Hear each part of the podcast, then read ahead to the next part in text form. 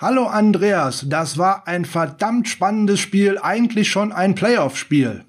Ja, es war definitiv ein Playoff-Spiel, weil äh, zumindest für die 49ers, wenn sie es nicht gewonnen hätten, wären sie nicht mit dabei. Also die Playoffs fangen dann halt manchmal auch eine Woche früher an. Äh, das war eine Situation, die man sich natürlich selber reingebracht hat. Steht zum, mit dem Rücken zur Wand kurz vor Ende der Saison, muss dann äh, am Ende der Saison halt noch ein paar Spiele gewinnen.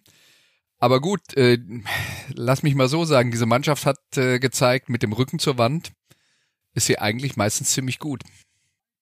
Auf jeden Fall. Mir sind zwei kurze Dinge äh, am Ende des Spiels noch klar geworden. It's not over until the fat lady sings.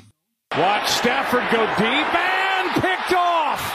Intercepted by Embry Thomas. And the rookie has just ended this game if he is inbounds. They'll look at it, and if it stands, and it looks like it will, the 49ers have won, and they're in the playoffs. He's in, and this game ends on a Stafford interception by the rookie Ambry Thomas. Und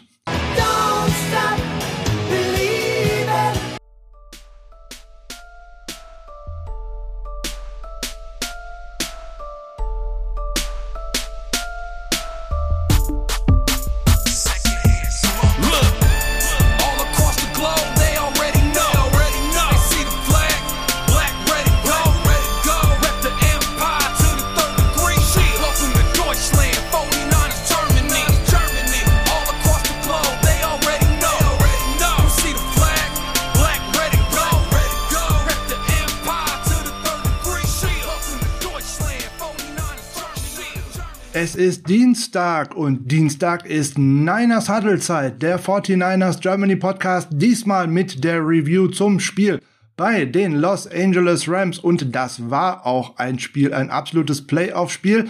Schönen guten Morgen, schönen guten Abend, schönen guten Tag, je nachdem, wann ihr uns denn heute zuhört. Ich hoffe, wir haben das alle überlebt. Es war ja doch ein Spiel, was für den Blutdruck und für den Herzkreislauf doch recht aufwühlend war. Es war schwer anschließend in den Schlaf zu kommen. Und ich bin froh, dass ich heute die ähm, Re Review zu der äh, schönen Partie nicht alleine machen muss. Ich freue mich total, dass ich heute Andreas Renner an meiner Seite begrüßen kann. Schönen guten Abend, Andreas. Hallo Frank. Wer Andreas nicht kennt, wovon ich ja eigentlich mal so überhaupt nicht ausgehen kann, Andreas ist jetzt, glaube ich, schon seit über 20 Jahren äh, TV-Kommentator, unter anderem jetzt gerade bei äh, The Zone, äh, auch mit der Endzone äh, vertreten. Aber du warst auch früher schon bei, bei Sky, bei Sport 1, bei Eurosport, bei Sat 1. Du bist da eine Menge rumgekommen und ähm, ja, nicht nur im, im Fußball, äh, auch im Fußball unterwegs gewesen, American Football, Rugby. Also eigentlich sollte man dich schon mal gehört haben, oder? Ja gut, äh, selbst wenn man sich schon mal gehört hat, kann es schon sein, dass man meinen Namen nicht kennt. Ja. Aber lass mich mal so sagen, ich war schon bei Sky und bei Sport 1, als es noch Premiere und DSF hieß. So lange ist es schon her. Also schon sehr, sehr lange im Geschäft und wo man dich auch schon sehr, sehr lange hören kann, ist beim Sportradio 360 und unter anderem den Sofa Quarterbacks und mit deiner eigenen kleinen Musikshow, die du da jede Woche eigentlich auch noch machst. Das auch noch, ja. Also ähm, Stimmt, ich bin eigentlich permanent auf allen Kanälen vertreten, wenn ich es mir so überlege. So sieht's aus. Jetzt hatten wir ja letzte Woche noch mit ähm, Jan Wegwert auch schon einen Teil der Sofa Quarterbacks hier in der Sendung. Und für nächste Woche hoffen wir schwer auf Günther Zapp, weil die 49ers spielen ja in der Wildcard Round gegen wen? Gegen die Dallas Cowboys, gegen das Team von Günther. Und ich hatte äh, in der Neujahrsnacht doch ein wenig mit ihm gewitzelt und äh, gechattet per WhatsApp, dass wenn die 49ers und die Cowboys aufeinandertreffen, dass er doch eigentlich bei uns vorbeischauen müsste. Jetzt schauen wir, ob wir das terminlich hinbekommen. Das wäre ja sozusagen Sofa Quarterbacks 1, 2 und 3 hintereinander hinweg. Das wäre natürlich richtig schön für uns. Würden wir uns sehr freuen. Ja, ich kann jetzt natürlich äh, dir nicht versprechen, dass Günther Zeit für euch hat. äh, mit seinem Terminplan habe ich nichts zu tun, aber ja, also äh, es würde äh, es würde schön zusammenpassen.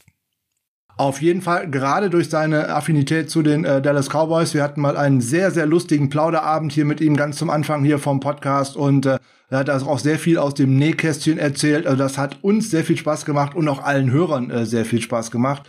Von daher, da hoffen wir mal. Ich erzähle dir meine Geschichte von Günther. Ich gehe mal davon aus, dass die noch nicht bekannt ist, aber von Günther und seiner Dallas Cowboys Liebe. Ja. Wir haben uns mal unterhalten über ähm, über äh, Fan-Merchandise von den Dallas Cowboys. Und dann hat mir Günther gesagt, was die haben ist, die haben so ein Rasenmäher, also auf dem man sich so draufsetzen kann. Ich weiß gar nicht, wie das dann heißt. Ja? Also ein Rasenmäher, auf dem man drauf sitzt und dem, mit dem man dann fährt und den Rasen mäht, ist vermutlich eher für für Cowboys halt, die äh, die relativ große Rasenflächen zu mähen haben. Und da hat er gesagt, ich habe schon ernsthaft überlegt, mir so ein Ding zu kaufen. Und dann macht er eine Pause und sagt, und ich habe gar keinen Garten.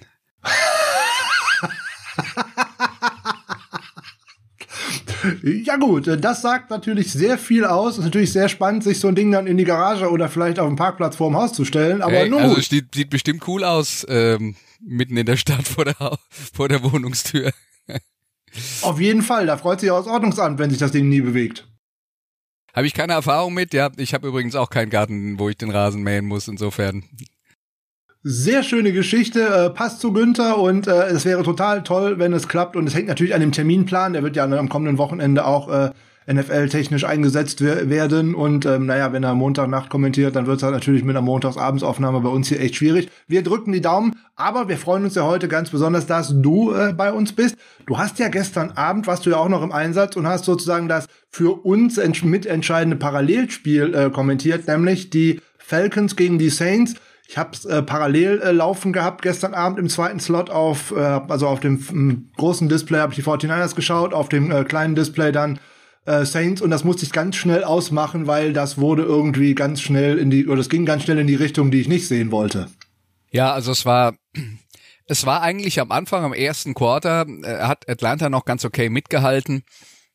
Aber es ist dann tatsächlich äh, gegen Ende der ähm, ersten Halbzeit oder im Lauf des zweiten Quarters hat sich zum einen Taysom Hill verletzt, der Quarterback der Saints, ähm, der bis dahin sehr gut gespielt hat, wo man jetzt in der Theorie denken sollte, dass das den Plan der 49ers in die Hände spielt, weil dann Atlanta besser reinkommt, aber die Saints Defense hat dann echt viele Plays gemacht und dann waren da noch ein paar Turnovers gegen Ende der ersten Halbzeit, also wirklich so kurz vor der Pause noch, wo eigentlich zur Pause schon klar war, das wird eher nix mehr. Wobei, Thema zur Pause schon klar, dass das nichts mehr wird. Da kann man sich ja auch mal täuschen. Aber in dem Fall nicht.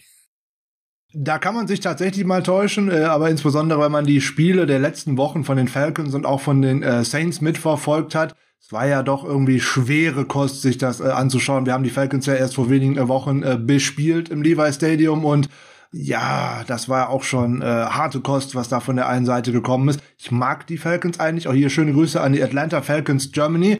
Ein ganz toller äh, Club, wo ich auch letztens zweimal zu Gast sein durfte. Da kann man äh, auch gerne mal folgen und äh, für die tut mir das ein bisschen leid.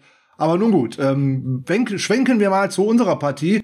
In der vergangenen Woche, also im Hinblick auf die Partie, da hatte man ja eigentlich schon äh, die Befürchtung, es endet alles in einer Katastrophe, nachdem das ganze Defensive Backfield irgendwie gefühlt äh, auf der Reserve Covid-19-List gelandet war.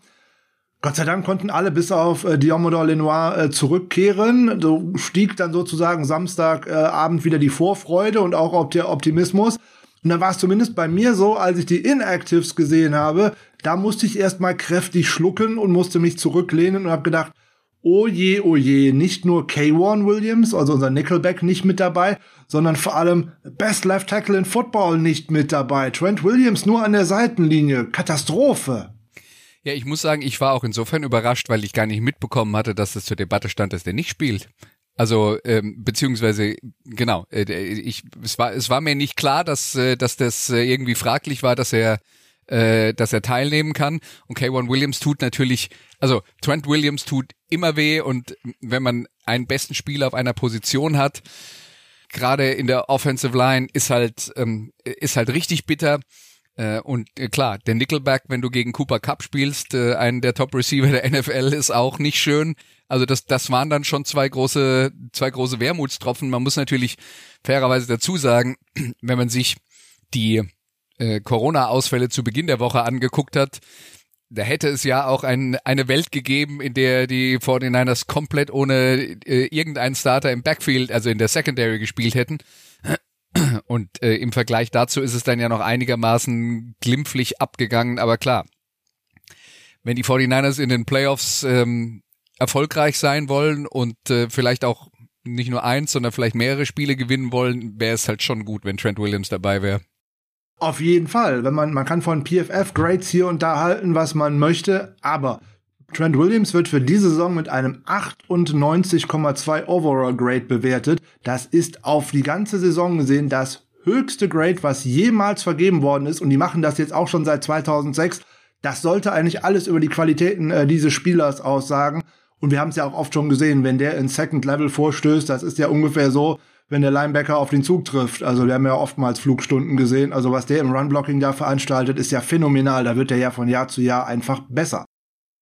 Und das Unfassbare ist ja, der spielt ja schon eine Ewigkeit. Der ist ja in dem Alter, wo man eigentlich erwarten sollte, dass gerade so die athletischen Fähigkeiten irgendwann mal nachlassen. Und bei ihm hat man den Eindruck, das wird immer noch besser.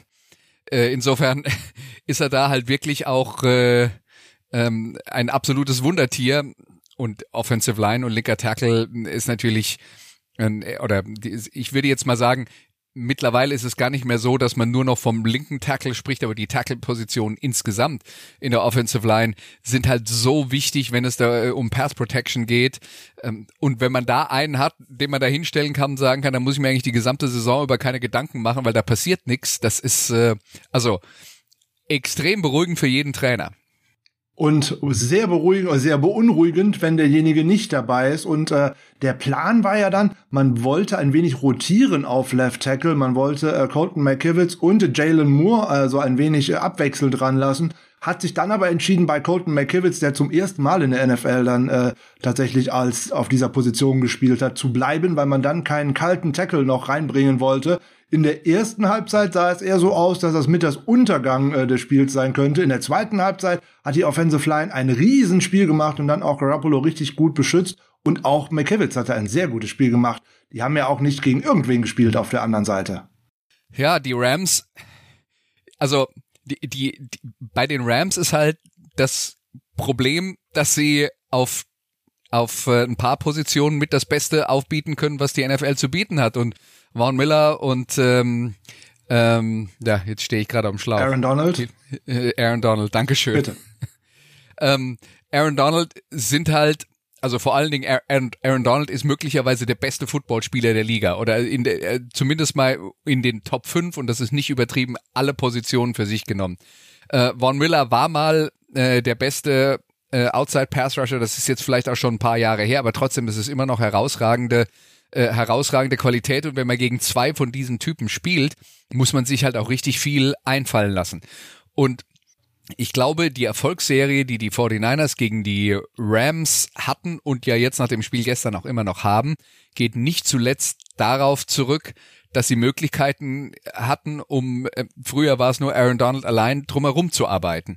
Ähm, das funktioniert, aber dafür muss man unberechenbar bleiben. Man muss viele Dinge machen können. Und was am Anfang gefehlt hat, war die Basis für diese Offense. Und diese Basis ist das Running Game. Ähm, wenn, wenn die 49ers mit ihrer Offensive Line, die ja nicht nur ein Problem auf der linken Seite haben, sondern auf der rechten Seite ähm, mit Brunskill und mit Tom Compton auch noch zwei weitere Spieler, die in Path Protection nicht ihre Stärken haben, also wenn man, wenn man drei potenzielle Schwachpunkte hat, dann ist vollkommen klar, dass ein Spiel, in dem San Francisco wirklich darauf angewiesen ist, einfach nur aus der Shotgun Spread Formation den Ball zu werfen, dass man das vermutlich eher nicht gewinnen wird. Und ähm, ja, insofern war es halt enorm wichtig, ein paar Punkte vor der Halbzeit auf die Anzeigetafel zu bekommen äh, und dann in der zweiten Halbzeit aber auch wirklich daran zu arbeiten, die Basis wieder aufzustellen, nämlich das Laufspiel. Und sobald das da ist, funktioniert auch alles andere drumherum. Auch sehr viel vom Passing Game der 49ers ist halt auf der Basis von diesem Laufspiel ausgerichtet. Und, äh, und dann wird's halt auch für die Offensive Line viel, viel leichter. Und äh, für Aaron Donald und Von Miller heißt das dann halt auch, naja, äh, man hat Motions von links nach rechts und da geht der Spielzug hierhin, da geht der Spielzug dahin, dann geht der Spielzug dorthin und die schauen nur links, rechts und wissen gar nicht, wohin der Kopf steht. Das sind die Dinge, die Kyle Shanahan als Offensive Coordinator ähm, machen kann und vielleicht besser als jeder andere in der NFL, aber er sagt halt auch selber, wir müssen halt auch erstmal schaffen, bei uns auch mit dem Playcalling in einen Rhythmus zu kommen. Und dieser Rhythmus hat halt am Anfang total gefehlt. Ähm, dann hat man, der erste Drive war ja noch gar nicht so schlecht, aber ich glaube im zweiten war der Fumble von Garoppolo, wo sie, ich glaube, 14 Yards verloren haben und zum noch Glück hatten, dass sie den Ball wieder erobert hatten. Äh, und da steckt man dann erstmal in so einem Loch drin und äh, und tut sich dann schwer äh, tut sich dann schwer rauszukommen und das hat dann halt aus Sicht der 49ers glücklicherweise mit dem letzten Drive vor der Halbzeit geklappt. Apropos Loch, da gibst du direkt ein hervorragendes Stichwort. Bis gestern. Wenn die Los Angeles Rams unter Head Coach Sean McVay zur Halbzeit geführt haben, haben sie 45 von 45 Spielen verloren, äh, gewonnen. Also kein Spiel mehr verloren. Bis gestern. Die 49ers haben tatsächlich diese Serie durchkreuzt, konnten ihre eigene Winning Streak gegen die äh, Rams fortsetzen. Jetzt sechs Spiele in Folge gewonnen gegen den Divisionskonkurrenten. Man hat jetzt über 1106 Tage nicht mehr gegen die Rams verloren. Ist eigentlich unglaublich, wenn man sich das mal vor Augen führt. Insbesondere, weil ja da auch nicht immer Jimmy Garoppolo an der Center stand. Da war ja auch letzte Saison ein Spiel mit äh, Nick Mullins dabei unter anderem. Und Kyle Shanahan hat gegen seinen Buddy jetzt inzwischen eine Bilanz von 7 zu 3. Ich glaube, das wird den guten Sean McVay überhaupt nicht gefallen. Die drei Siege, die er mit den Rams gegen die 49ers landen konnte, waren übrigens mit den Starting Quarterbacks Brian Hoyer, puh, ähm, Nick Mullins und CJ Beathard. Ja, und ich glaube, das, das ist auch genauso das Problem, dass die Rams damit haben werden, weil nicht nur, dass sie bis jetzt fünf Spiele verloren haben, das tut schon weh genug, aber das gestern nach 17 zu 0 Führung ist ja nochmal ein, ein besonders heftiger Tritt in allerwertesten. Und bei, äh, bei dem Verhältnis Shanahan-McVay, das ist schon ganz interessant. Ähm, wenn, wenn man sich das anschaut, ist ja nicht nur, dass Shanahan McVay von früher gut kennt. Er kennt ja auch Raheem Morris, den Defensive Coordinator gut. Die haben auch schon an drei verschiedenen ähm, äh, äh, Orten zusammengearbeitet. Und das eine, was man über Shanahan ja sagt, was seine ganz große Stärke als Playcaller ist, ist, dass er nicht nur einer ist, der sich hinsetzt und irgendwelche Spielzüge ins Blaue hineinplant, sondern dass der sich halt irgendwann mal entschieden hat, ich will vor allen Dingen mal verstehen, was die auf der anderen Seite des Balles machen. Der hat sich also, und das ist untypisch gewesen für viele von den Offensive Coordinators damals, hat sich in die Defense-Meetings mit reingesetzt und hat gelernt, was sind denn die Situationen, was sind denn die Regeln, die diese Defense hat. Und wenn ich die Regeln kenne, also wenn ich weiß, der Defensive Coach sagt seinem Linebacker, wenn das und das passiert, musst du so und so reagieren. Wenn ich das aber weiß, kann ich dafür sorgen, dass der dafür bestraft wird, dass er das macht. Und das ist die große Qualität von, äh, von äh, Kyle Shanahan. Und da spielt ihm tatsächlich auch in die Karten rein, dass er halt die Rams-Coaches so gut kennt. Da kann man direkt noch zwei Fakten dran anschließen. Äh, das hast du hervorragend gerade erklärt. Die äh, auf die ähm, Quality Control Coaches, die äh, Kyle Shanahan in seiner Karriere immer unter sich bis jetzt eingestellt hat, die fangen zumeist im ersten Jahr auf der anderen Seite des Balls an. Das ist jetzt auch schon wieder so. Und das ist auch unter anderem bei äh, dem guten Sean McVay äh, damals so gewesen. Das ist bei äh, Mike McDaniel so gewesen und das ist auch bei den beiden LeFleurs so gewesen. Das sind ja alles ehemalige Quality Control Coaches von Kyle Shanahan. Und der nächste interessante Punkt ist, bei dem, was du gerade erwähnt hast, da muss es doch einem gewissen Mike McCarthy gerade schon Angst und Bange werden, weil sein Defensive Coordinator ist Dan Quinn und das war mal der Chef von Kyle Shanahan in Atlanta. Da äh, werden in der Theorie sollte man meinen, da wird es nicht viele Überraschungen geben. Jetzt muss man aber fairerweise dazu sagen, dass Dan Quinn dieses Jahr bei den Dallas Cowboys eine sehr andere Defense called, als das in der Vergangenheit der Fall gewesen ist. Weil das, was Shanahan ja eigentlich mal wollte, auch für San Francisco mit Robert Sala, diese Cover 3 äh, äh, dieses Cover 3 Defense System, das basiert ja auf Prinzipien, die auf Dan Quinn zurückgehen. Dann gibt's natürlich auch noch eine weitere Vorgeschichte, aber äh, das ist ja der, der, der Punkt, äh, wo Shanahan damit in Kontakt gekommen ist, wo er dann auch selber gesagt hat, ich will genau das haben, weil es mir als Offensive Coordinator die meisten Probleme bereitet. Das ist ja eine nachvollziehbare Herangehensweise, dass man sagt, ähm, was macht mir das Leben schwer? Das will ich dann selber als, als, als Defense haben. Aber Dan Quinn hat jetzt in, in Dallas eine Defense, wo er ein paar Möglichkeiten hat, die er früher nicht hatte und deswegen nicht mehr dieses strikte Cover-3-System spielt, was sowieso ein bisschen aus der Mode gekommen ist, weil sowas ist ja in der NFL immer wieder zyklisch. Es ja. ist ja nicht so, dass man dann sagt, ich habe hier eine Cover-3-Defense und die spielt man dann 30 Jahre lang genau gleich, gibt ja permanent Veränderungen in der Liga, ob das Regeländerungen sind, ob das zyklische Veränderungen sind, dass wenn äh, äh, ne, eine Zeit lang großgewachsene Receiver in sind, dass dann auf einmal alle großgewachsene Cornerbacks haben und dann wieder als Gegenmittel kommt, äh, aber die kommen dann mit den kleinen Flinken nicht so zurecht und so weiter und so fort. Das dreht sich ja immer im Kreis und so gibt's halt permanent Veränderungen und ähm, äh, und eine äh, dauernde Evolution. Äh, aber das ist deswegen ist halt auch wichtig, dass man äh, in diesen Dingen halt immer am Ball bleibt. Da mache ich mir jetzt aber bei Kyle Shanahan keine Gedanken, äh, dass das bei ihm nicht der Fall sein wird. Das ist äh, das ist ja einer, der, der für sowas lebt, äh, für diese Situation und ähm, äh, der, der wird nicht irgendwann mal sagen, hier, das ist mein System und daran ändere ich nichts mehr. Davon ist auszugehen. Für die 49ers war es jetzt äh, insgesamt äh, zum vierten Mal in den letzten 30 Jahren, dass sie 17 Punkte oder mehr äh, aufgeholt haben, also einen 17 Punkte oder mehr Rückstand aufgeholt haben. Und es ist das größte Comeback für die 49ers äh, seit einem 20-Punkte-Rückstand gegen Philadelphia in der Regular Season. Das war in der Saison 2011. Und ähm, seit 1990 ist es das größte Comeback in einem Saisonfinale, wenn es darum geht, tatsächlich noch einen Playoff-Platz zu bekommen. Damals waren das die Denver Broncos, die dort verloren haben gegen die Oakland Raiders mit 33 zu 30 nach Overtime. Das war bis dorthin übrigens die erste oder einzige Saison, wo es auch 18 Saisonspiele gab. Ich meine, das war eine Streiksaison äh, 1993, dass da auch ein bisschen hin und her geschoben werden musste. Also da gab es auch schon mal 18 Regular Season äh, Games. Sehr spannend. Interessant ist noch äh, der Blick, wenn man mal auf die letzten Wochen schaut man sagt oftmals, ähm, so eine Saison entscheidet sich so November, Dezember, wer da den besten Football spielt, der kann auch tatsächlich in die Playoffs kommen. Und wenn man da mal auf die Bilanzen alleine nur der NFC West schaut, die Cardinals haben in diesen äh, neun Spielen, die sie in diesem äh, Zeitraum absolviert haben, vier Spiele gewonnen, fünf verloren. Die Rams haben fünf Spiele gehabt, äh, die sie gewonnen haben, vier verloren. Die 49ers sieben gewonnen und drei verloren. Wenn man dann jetzt noch mal kurz äh, den Blick darauf wirft, was man da verloren hat, ich sage jetzt noch mal kurz Seattle und Titans, ähm, dann war der Sieg in der Division gar nicht so weit weg. Ja, das kann man sagen. Ich meine, ganz grundsätzlich, ähm, um, um das nochmal zu unter, äh, untermauern, was du gesagt hast, ähm, den Super Bowl gewinnt halt die Mannschaft, die im Februar den oder im Januar, Februar den besten Football spielt und nicht die, die im September den besten Football spielt.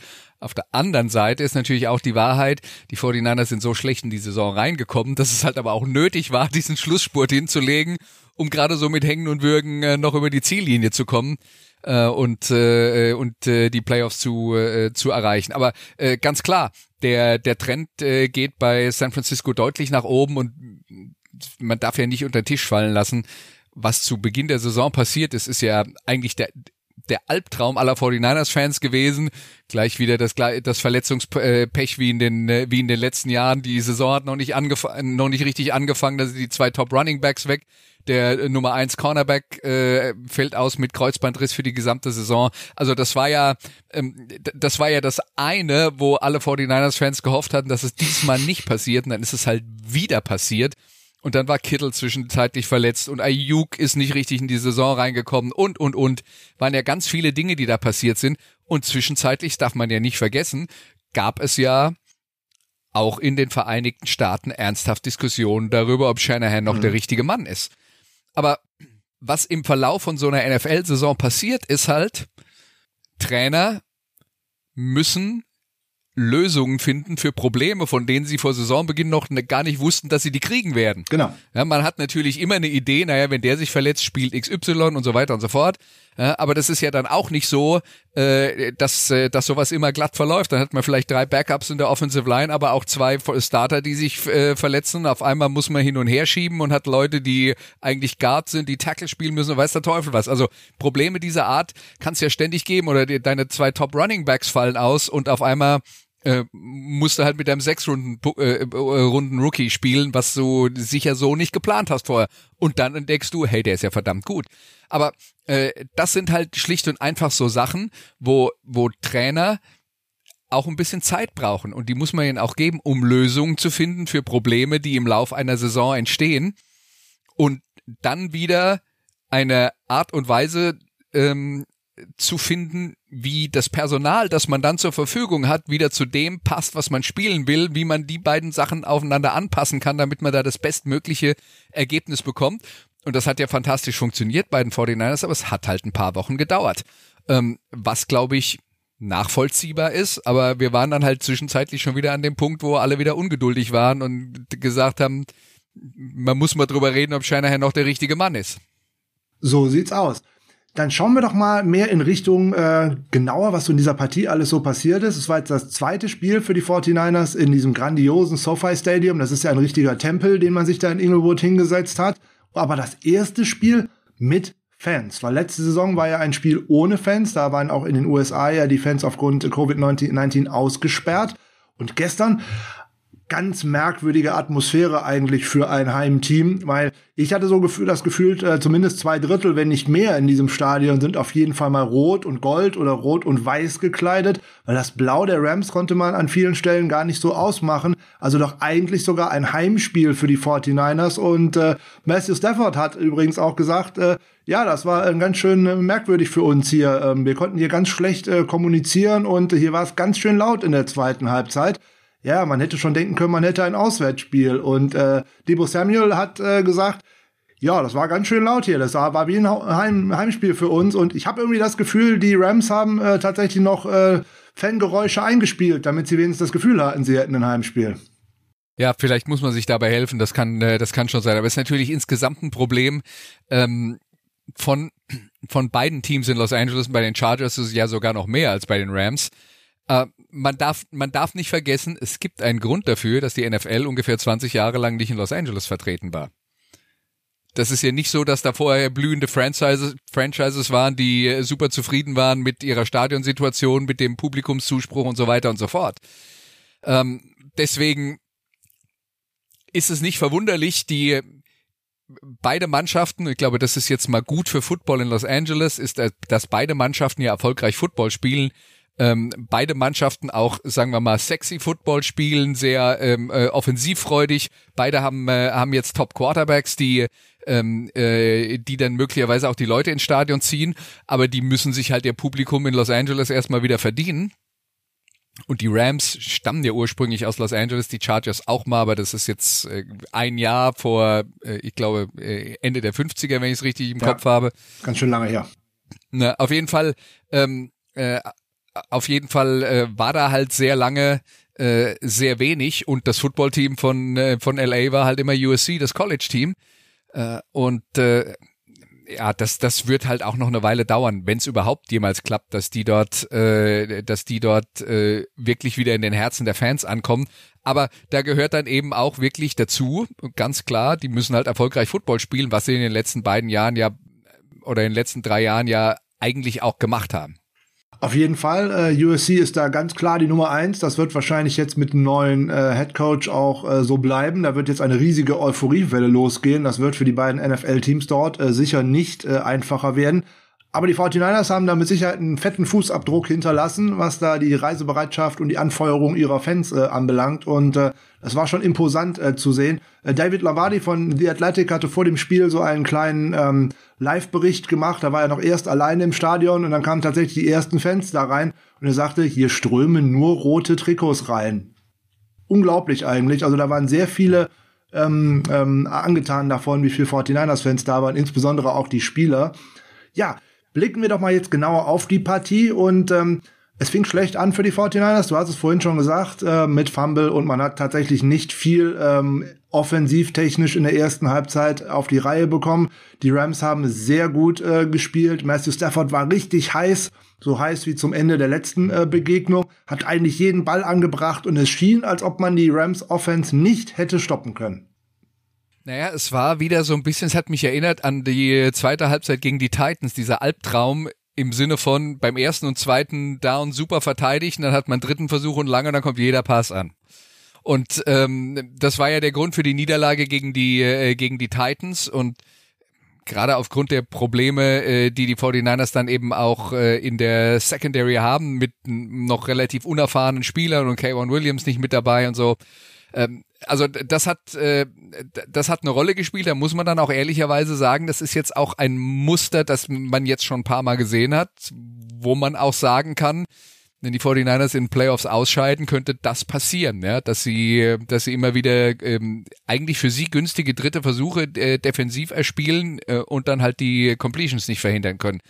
Auf der anderen Seite ist das dann auch so eine Situation gewesen, wenn man sich mal anschaut, was dann da passiert und welche Bälle da ankommen muss man ehrlicherweise sagen, es ist äh, sehr unwahrscheinlich, dass das jemand ein ganzes Spiel durchhält. Und wenn das jemand ein ganzes Spiel durchhält, wenn es überhaupt nur eine Halbzeit durchhält, wie Stafford in dem Spiel, muss man dann auch den Hut ziehen und sagen, hey, super gemacht. Also dieser eine Touchdown-Pass auf Higby in der Endzone, wo Ambry Thomas ja. direkt dran klebt. Perfekt. Aber der Higby ist halt, ein, ist halt ein Kopf größer da kommt Thomas nicht hin, der Ball ist genau dahin geworfen, wo er hinkommen muss und er fällt gerade noch so, dass er Zentimeter vor der Seitenlinie dann eben noch im Feld landet kann man halt auch nichts machen. Ne? Also äh, deswegen, das war ein bisschen was von allem und es war dann halt auch tatsächlich gut gespielt äh, von, äh, von den Rams. Und dann kommt natürlich auch noch dazu, dass dann zwischenzeitlich gute Feldposition da war, nach diesem Fumble von Garoppolo und dem Punt anschließend und dem Punt-Return an die 20-Yard-Linie. Ja gut, da äh, ist die, die Einladung ja schon, schon ausgesprochen. Die stehen ja dann schon in der Red Zone mit ihrem ersten, äh, ersten Offensivspielzug.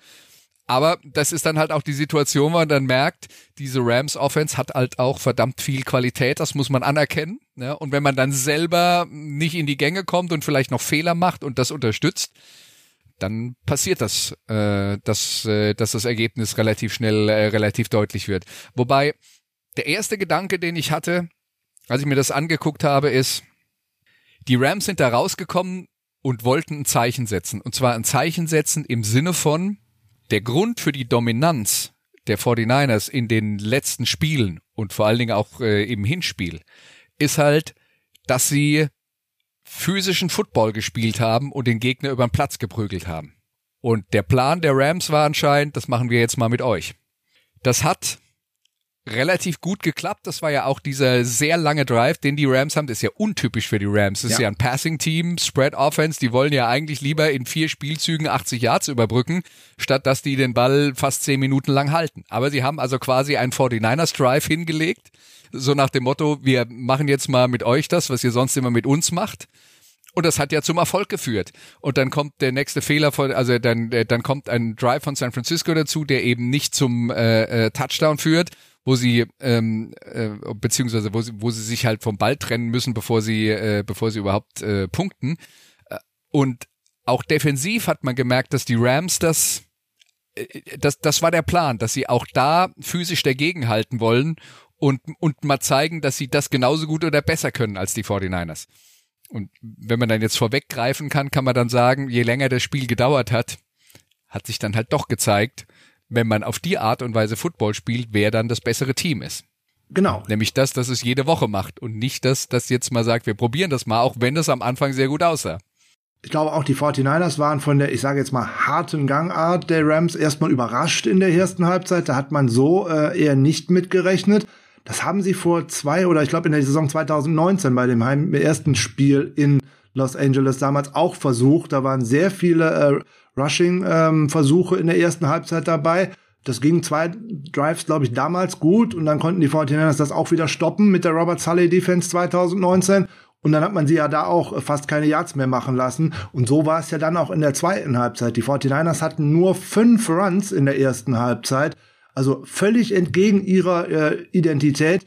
Kyle Shanahan hatte ja im Vorfeld gesagt, er möchte so Zielpunkt erreichen, 30 plus Runs. Äh, dann ist es ein gutes Spiel für ihn weil dann sein Gameplan äh, funktioniert oder zumindest da, wo er hin möchte. Und am Ende sind die 49ers den Ball äh, dann doch wieder über 30 Mal gelaufen, was ja dann eigentlich ihrer Identität entspricht. Und so ging es ja dann auch in der zweiten Halbzeit los. Gab es für dich so einen äh, Zeitpunkt im Spiel, wo dieses sprichwörtliche Momentum anfing zu kippen? Weil mit dem 17 zu 0, das sah ja schon sehr eindeutig aus. Ich habe jetzt gerade in der TV-Übertragung gesehen, dass die Amerikaner das äh, so ein bisschen, die amerikanischen Kollegen das so ein bisschen festgemacht haben ähm, an diesem einen dritten Versuch und kurz, wo die Rams dann mal äh, Spread gespielt haben und die äh, 49ers einen Sack gemacht haben. Genau, bei Dritter und Eins und, Gar und äh, Stafford in der Shotgun. Ja, ähm, was jetzt aber, was jetzt aber, das, das ist halt ihre, das ist halt ihre Philosophie, ja. Genauso wie man über San Francisco halt sagen würde, ähm, beim äh, in, in so einer Situation würden die 49ers halt vermutlich laufen und äh, sicher nicht äh, äh, oder mit allergrößter Wahrscheinlichkeit nicht eine Spread Offense machen, aber das ist halt das sind halt die Rams. Und für die gilt genauso wie für die 49ers, es sind zwar Offenses, die eine ähnliche Philosophie verfolgen, aber die Rams sind ein Passing-Team und die 49ers sind ein Running-Team. Ähm, deswegen, dass die, dass die Rams dann in so einer Situation auch mal auf den Pass setzen, vor allen Dingen, wo ja das Passspiel auch bis dahin wirklich gut funktioniert hat, ähm, finde ich jetzt nicht schockierend, äh, ist, ist mir äh, ein, ein bisschen zu einfach. Äh, ich, ich würde halt äh, tatsächlich sagen, dass, äh, dass diese letzten paar Sekunden der ersten Halbzeit, dieser Drive, den sie da hingelegt haben, und zwar auf eine Art und Weise erzwungen, wie sie ja normalerweise nicht spielen wollen, wenn sie äh, alles so bekommen, wie sie es gerne hätten, nämlich äh, in, was waren das, eine Minute und mhm, irgendwas, ja. äh, um dann noch zum, äh, zum Field Goal ohne Auszeiten und so.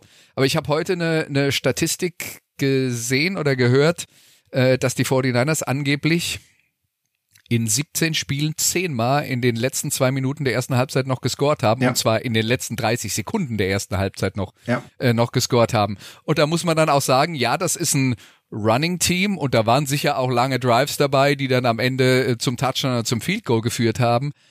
Aber was diese Mannschaft eben auch hat und ich glaube, das ist etwas, was in diesem Spiel wieder zu sehen war, was im Verlauf dieser Saison äh, oder im, genau im Verlauf der Saison zu sehen war, diese Mannschaft ist dann besonders gut, wenn sie mit dem Rücken zur Wand steht.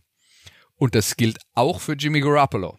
Das gilt für seine gesamte Situation, das gilt für die jeweiligen Spielsituationen und es ist ja jetzt alles andere als leicht gewesen, nachdem sie vorher es kaum geschafft haben, ihn zu protecten, äh, dass er da den Ball bekommt, Ende der ersten Halbzeit, der, schaut man ja drauf und denkt sich, naja gut, äh, da sind wir jetzt aber mal sehr skeptisch mit äh, der Pass Protection, die er bis jetzt gehabt hat, dass das was wird.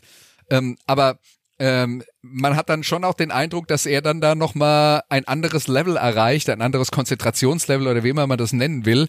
Ähm, und äh, er das, äh, das Team dann übers Feld geführt hat. Und das, das war insofern der Türöffner, als dadurch, dass man da gescored hat, wusste man, wir kriegen den Ball der äh, Anfang der zweiten Halbzeit zurück. Und wenn wir da wieder punkten, sind wir wieder dran. Das heißt, auf einmal ist, hat dieser 17-Punkte-Rückstand nicht mehr so uneinholbar gewirkt. Ja, und es ist ja auch immer so, wenn man mit Trainern redet, ab wann denn so dieser Verzweiflungsmodus einsetzt, die, die, die magische Grenze, ähm, der Verzweiflungsmodus einsetzt, wenn man in Rückstand liegt. Die magische Grenze ist ja dann so zwei Touchdowns. Ja, 14 Punkte. Ähm, hängt da natürlich immer ein bisschen davon ab, wie deutlich der Rückstand ist. Ja? Aber dadurch, dass man halt wieder in diesen zwei Touchdown-Rückstand reingekommen ist und dann den Ball zu Beginn der zweiten Halbzeit bekommen hat, war dann auch klar, wir können in der zweiten Halbzeit versuchen, unseren Gameplan zu etablieren. Auch wenn das in der ersten Halbzeit bis dato noch nicht funktioniert hat, aber wir müssen noch nicht auf Verzweiflungsmodus umschalten. Wir haben das immer noch einigermaßen im Griff. Für mich war es noch einen Ticken früher äh, der Turning Point, wo es so anfing, dass es bei den 49ers zu klicken begann. Und das war tatsächlich der zweite Touchdown von Higby. Da feiern die Rams in der Endzone. Sean McVay läuft übers halbe Feld, um mit seinem Team in der Endzone zu feiern, als ob sie den Super Bowl gewonnen haben. Wird dann leicht vom Streifenhörnchen mal darauf aufmerksam gemacht, dass er da überhaupt nichts zu suchen hat auf dem Feld. Und ich glaube, da hat's bei den 49ers so ein bisschen geklickt. Die feiern hier noch nicht unsere Beerdigung. Jetzt schlagen wir zurück. Jetzt spielen wir auch mal 49ers Football, was es vorher eben nicht äh, gegeben hat. Und wie du schon sagst, wenn Jimmy Garoppolo an der Wand steht oder direkt mit dem Rücken an der Wand steht, dann spielt er seinen besten Football. Es ist äh, überhaupt nicht zu erklären, wie da so dieser Dr. Jekyll und Mr. Hyde oftmals aus dem ähm, aus dieser aus dieser Nummer rauskommt dass er einfach dann diverse Aussetzer hatte. Die beiden Interceptions gestern, die will ich nicht mal als Aussetzer bezeichnen, sondern da hat er jeweils Druck gehabt, da war jeweils äh, ein Mann an ihm dran, da hat er jeweils auch den Hit äh, mit eingesteckt. Aber da sind ja auch so Dinge dabei, wo du denkst, Clean Pocket und dann einfach Linebacker übersehen und Linebacker direkt auf die Nummer geworfen. Ähm, das sind so Dinge, die man nicht verstehen kann. Und dann kommen bei diesen Money Downs dann tatsächlich kommt der Jimmy Garoppolo raus, den man ja eigentlich immer sehen möchte, war ja im Hinspiel oder im ersten Spiel gegen die Rams auch schon so, wo er dann äh, tatsächlich äh, fast 70 Prozent von den Third Downs angebracht hat und auch mit schwierigen Bällen in enge Fenster. Das haben wir ja gestern auch wieder gesehen. Nur diesen Unterschied, den kann man oft nicht erklären. Nach bis zu dem 17 zu 0 und bis zu dem ersten Field Goal werden viele gesagt haben, um Gottes Willen, warum hat man denn, äh, um Gottes, warum hat Shanahan denn bloß äh, Garoppolo aufgestellt? Hätten wir doch mal Lance eingesetzt. Na gut, die gibt's ja sowieso immer äh, und äh, ja, das äh, Äh, das, äh, das mag alles sein. Äh, vielleicht wäre es ein guter Plan, ihm vor jedem Spiel zu erklären, hey Jimmy, wenn du uns heute nicht zum Sieg führst, wirst du gefeuert. Und dann, und dann läuft's. Oh, keine schlechte Idee. Also vielleicht, äh, ich rufe mal John Lynch nachher an und äh, sag ihm das. Oder vielleicht sage ich äh, Magnus Sotscher eben Bescheid, der kann das für mich übersetzen. Äh, das könnte ja hinhauen zu. Ähm, ich, ich, ich, bin mir nicht sicher, wie oft der Trick funktioniert. Ja, das, okay, das mag sein. Ich glaube, gerade Quarterbacks sind nicht so äh, einfältig, dass man ihnen da irgendwas verkaufen kann. Also kann man schnell schlechten X für ein U vormachen. Das wird äh, nicht funktionieren. Wenn man mal auf äh, Garoppolo und äh, Lance schaut als äh, Team sozusagen, in der 2021er Saison sind die äh, Jungs mit 6-6 gestartet und hat im Endeffekt mit äh, 10 Siegen die Saison beendet. Bei äh, einem gewissen Alex Smith und äh, einem Herrn Mahomes in der Hinterhand war das 2017 übrigens bei den äh, Chiefs genauso. Nein, der Vergleich ist ganz weit hergeholt und es wird ein weiter Weg für äh, Trey Lance, da überhaupt äh, so weit hinzukommen. Aber nachdem die 49ers jetzt ihre Identität gefunden haben, hat ja, hast du vorhin schon richtig gesagt, das hat ein paar Spiele gedauert in dieser Saison, bis man denn dann tatsächlich auch wieder mehr auf den Lauf gesetzt hat, nicht so viel auch gepasst hat, gerade bei, bei Early Downs. Gerade auch die letzten vier Spiele gegen die Rams, die zeigen genau das. Äh, 37 Rushing Attempts, 122 Yards gegen diese gute Defense gelaufen. 33 Rushes, 112 Yards. Beim letzten Spiel in dieser Saison 44 äh, Läufe, 156 Yards und dann gestern 31 für 135, nachdem man in der ersten Halbzeit praktisch nichts erlaufen konnte. Also hat man tatsächlich in der zweiten Halbzeit das Kommando übernommen, auch auf dem Boden übernommen. Und genau wie du gesagt hast, dann eben mit Elijah Mitchell, der eine absolute Entdeckung in dieser Saison geworden ist. Und äh, dass der die 1000 Yards äh, knapp verpasst hat, der hat ja sogar noch sechs Spiele verpasst bei der ganzen Nummer. Wer weiß, wo der rausgekommen wäre, was Yards und dergleichen anbelangt hätte, wenn der noch mehr Spiele hätte machen können. Also ein absoluter Rohdiamant, der natürlich in dieses Scheme, äh, großes, großes Lob an Bobby Turner, der den ja unbedingt haben wollte. Ähm, wie man aus dem das rausquetschen konnte, in Anführungszeichen, nachdem äh, Mostert raus war, nachdem Wilson verletzt war, da hat er ja wieder schon gedacht, oh Gott, man geht am Stock. Äh, Trey Sermon, der ja in der dritten Runde gedraftet worden ist, im ersten Spiel direkt mit einer üblen Concussion raus bei den äh, bei den Eagles, wo man ihn von der Seite richtig weggeschossen hatte, der ist ja gar nicht mehr richtig auf die Beine gekommen. Also dann mit Mitchell gestern und auch einer sehr, sehr verbesserten äh, Offensive Line in der zweiten Halbzeit, weil da wurde wieder 49ers im Endeffekt fast Smash Mouth Football gespielt, weil da wurde geblockt, da wurde um jedes Yard gekämpft, dann gehörte Debo Samuel natürlich wieder mit dazu. Eine tolle Mischung, die da in der zweiten Halbzeit gefunden worden ist und da hat auch Kyle Shanahan wieder gezeigt, was er für ein toller Playcaller ist. Ja, absolut und ähm es, es war ja tatsächlich auch gar nicht der erste Drive der zweiten Halbzeit, wo sie so aufs Laufspiel gesetzt haben, sondern der zweite, ähm, der dann geendet hat mit diesem äh, mit diesem Touchdown-Pass von Samuel auf äh, Jennings. Ein unglaubliches Play. Ja. Aber äh, das funktioniert halt deswegen, weil der Gegner denkt ja jetzt hier kommt hier der nächste Lauf, nachdem es vorher glaube ich acht am Stück waren oder so. Das war das war das elf war das elfte Play ähm, war der erste Pass und das dann auch noch tatsächlich von Debo Samuel, wie du richtig sagst. Und es war ja eigentlich auch die Aufstellung, wie er im Backfield steht, wo man dann eigentlich jetzt denkt, jetzt kommt wieder der Lauf. Und äh, ja, und dann eben der Pass auf Jennings, äh, hervorragend, um Gottes Willen, der musste ja noch zweimal nachfassen, bis er den Ball erstmal hatte. Was wäre das ein Debakel geworden, wenn er den nicht gefangen hätte? Ja. Also am Pass lag's nicht, sagen wir es mal so. Am Pass äh, lag's äh, definitiv nicht. Über ja. Debo Samuel und äh, seine Entwicklung müssen wir natürlich mal sprechen. Ähm, Jimmy Garoppolo gestern äh, aus meiner Sicht ein sehr gutes Spiel äh, gemacht. Die beiden Picks äh, nehmen wir mal da raus, aber ansonsten viele enge Bälle angebracht. Aber Debo Samuel ist. Weißt du, lass mich ganz kurz dann Bitte. noch ein Wort zu Garoppolo sagen, wenn wir das abschließen. Ich Bitte. finde auch, dass er ein sehr gutes Spiel gemacht hat angesichts der Umstände.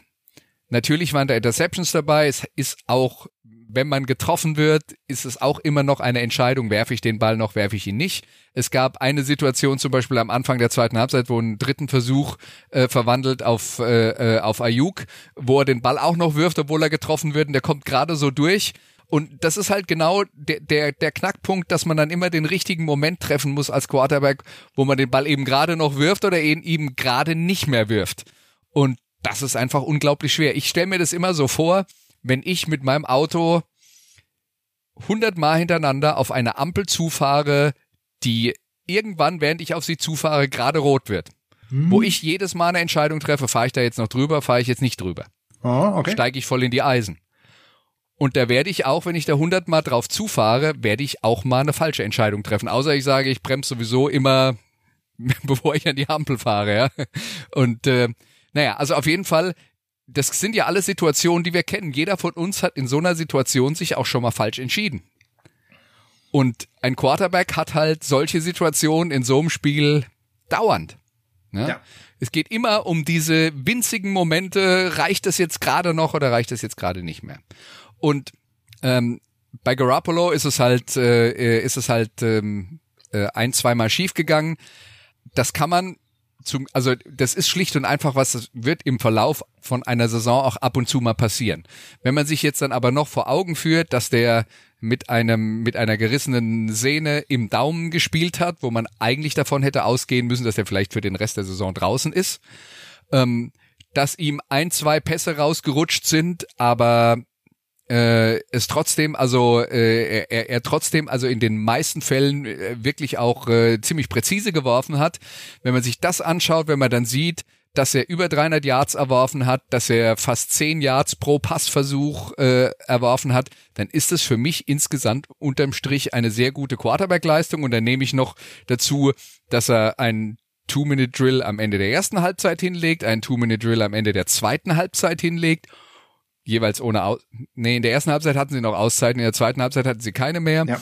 Und dann auch noch einen Game-Winning-Drive in der Overtime hinlegt. Also das ist dann halt eine Quarterback-Leistung, wo ich sage, unterm Strich hat er, äh, hat er halt äh, wirklich in den entscheidenden Situationen seinen besten Football gespielt. Natürlich gibt's dann immer Leute, die sagen, naja, die Probleme, die äh, die 49ers hatten, hat er vorher mit dem einen oder anderen Fehler auch mit kreiert.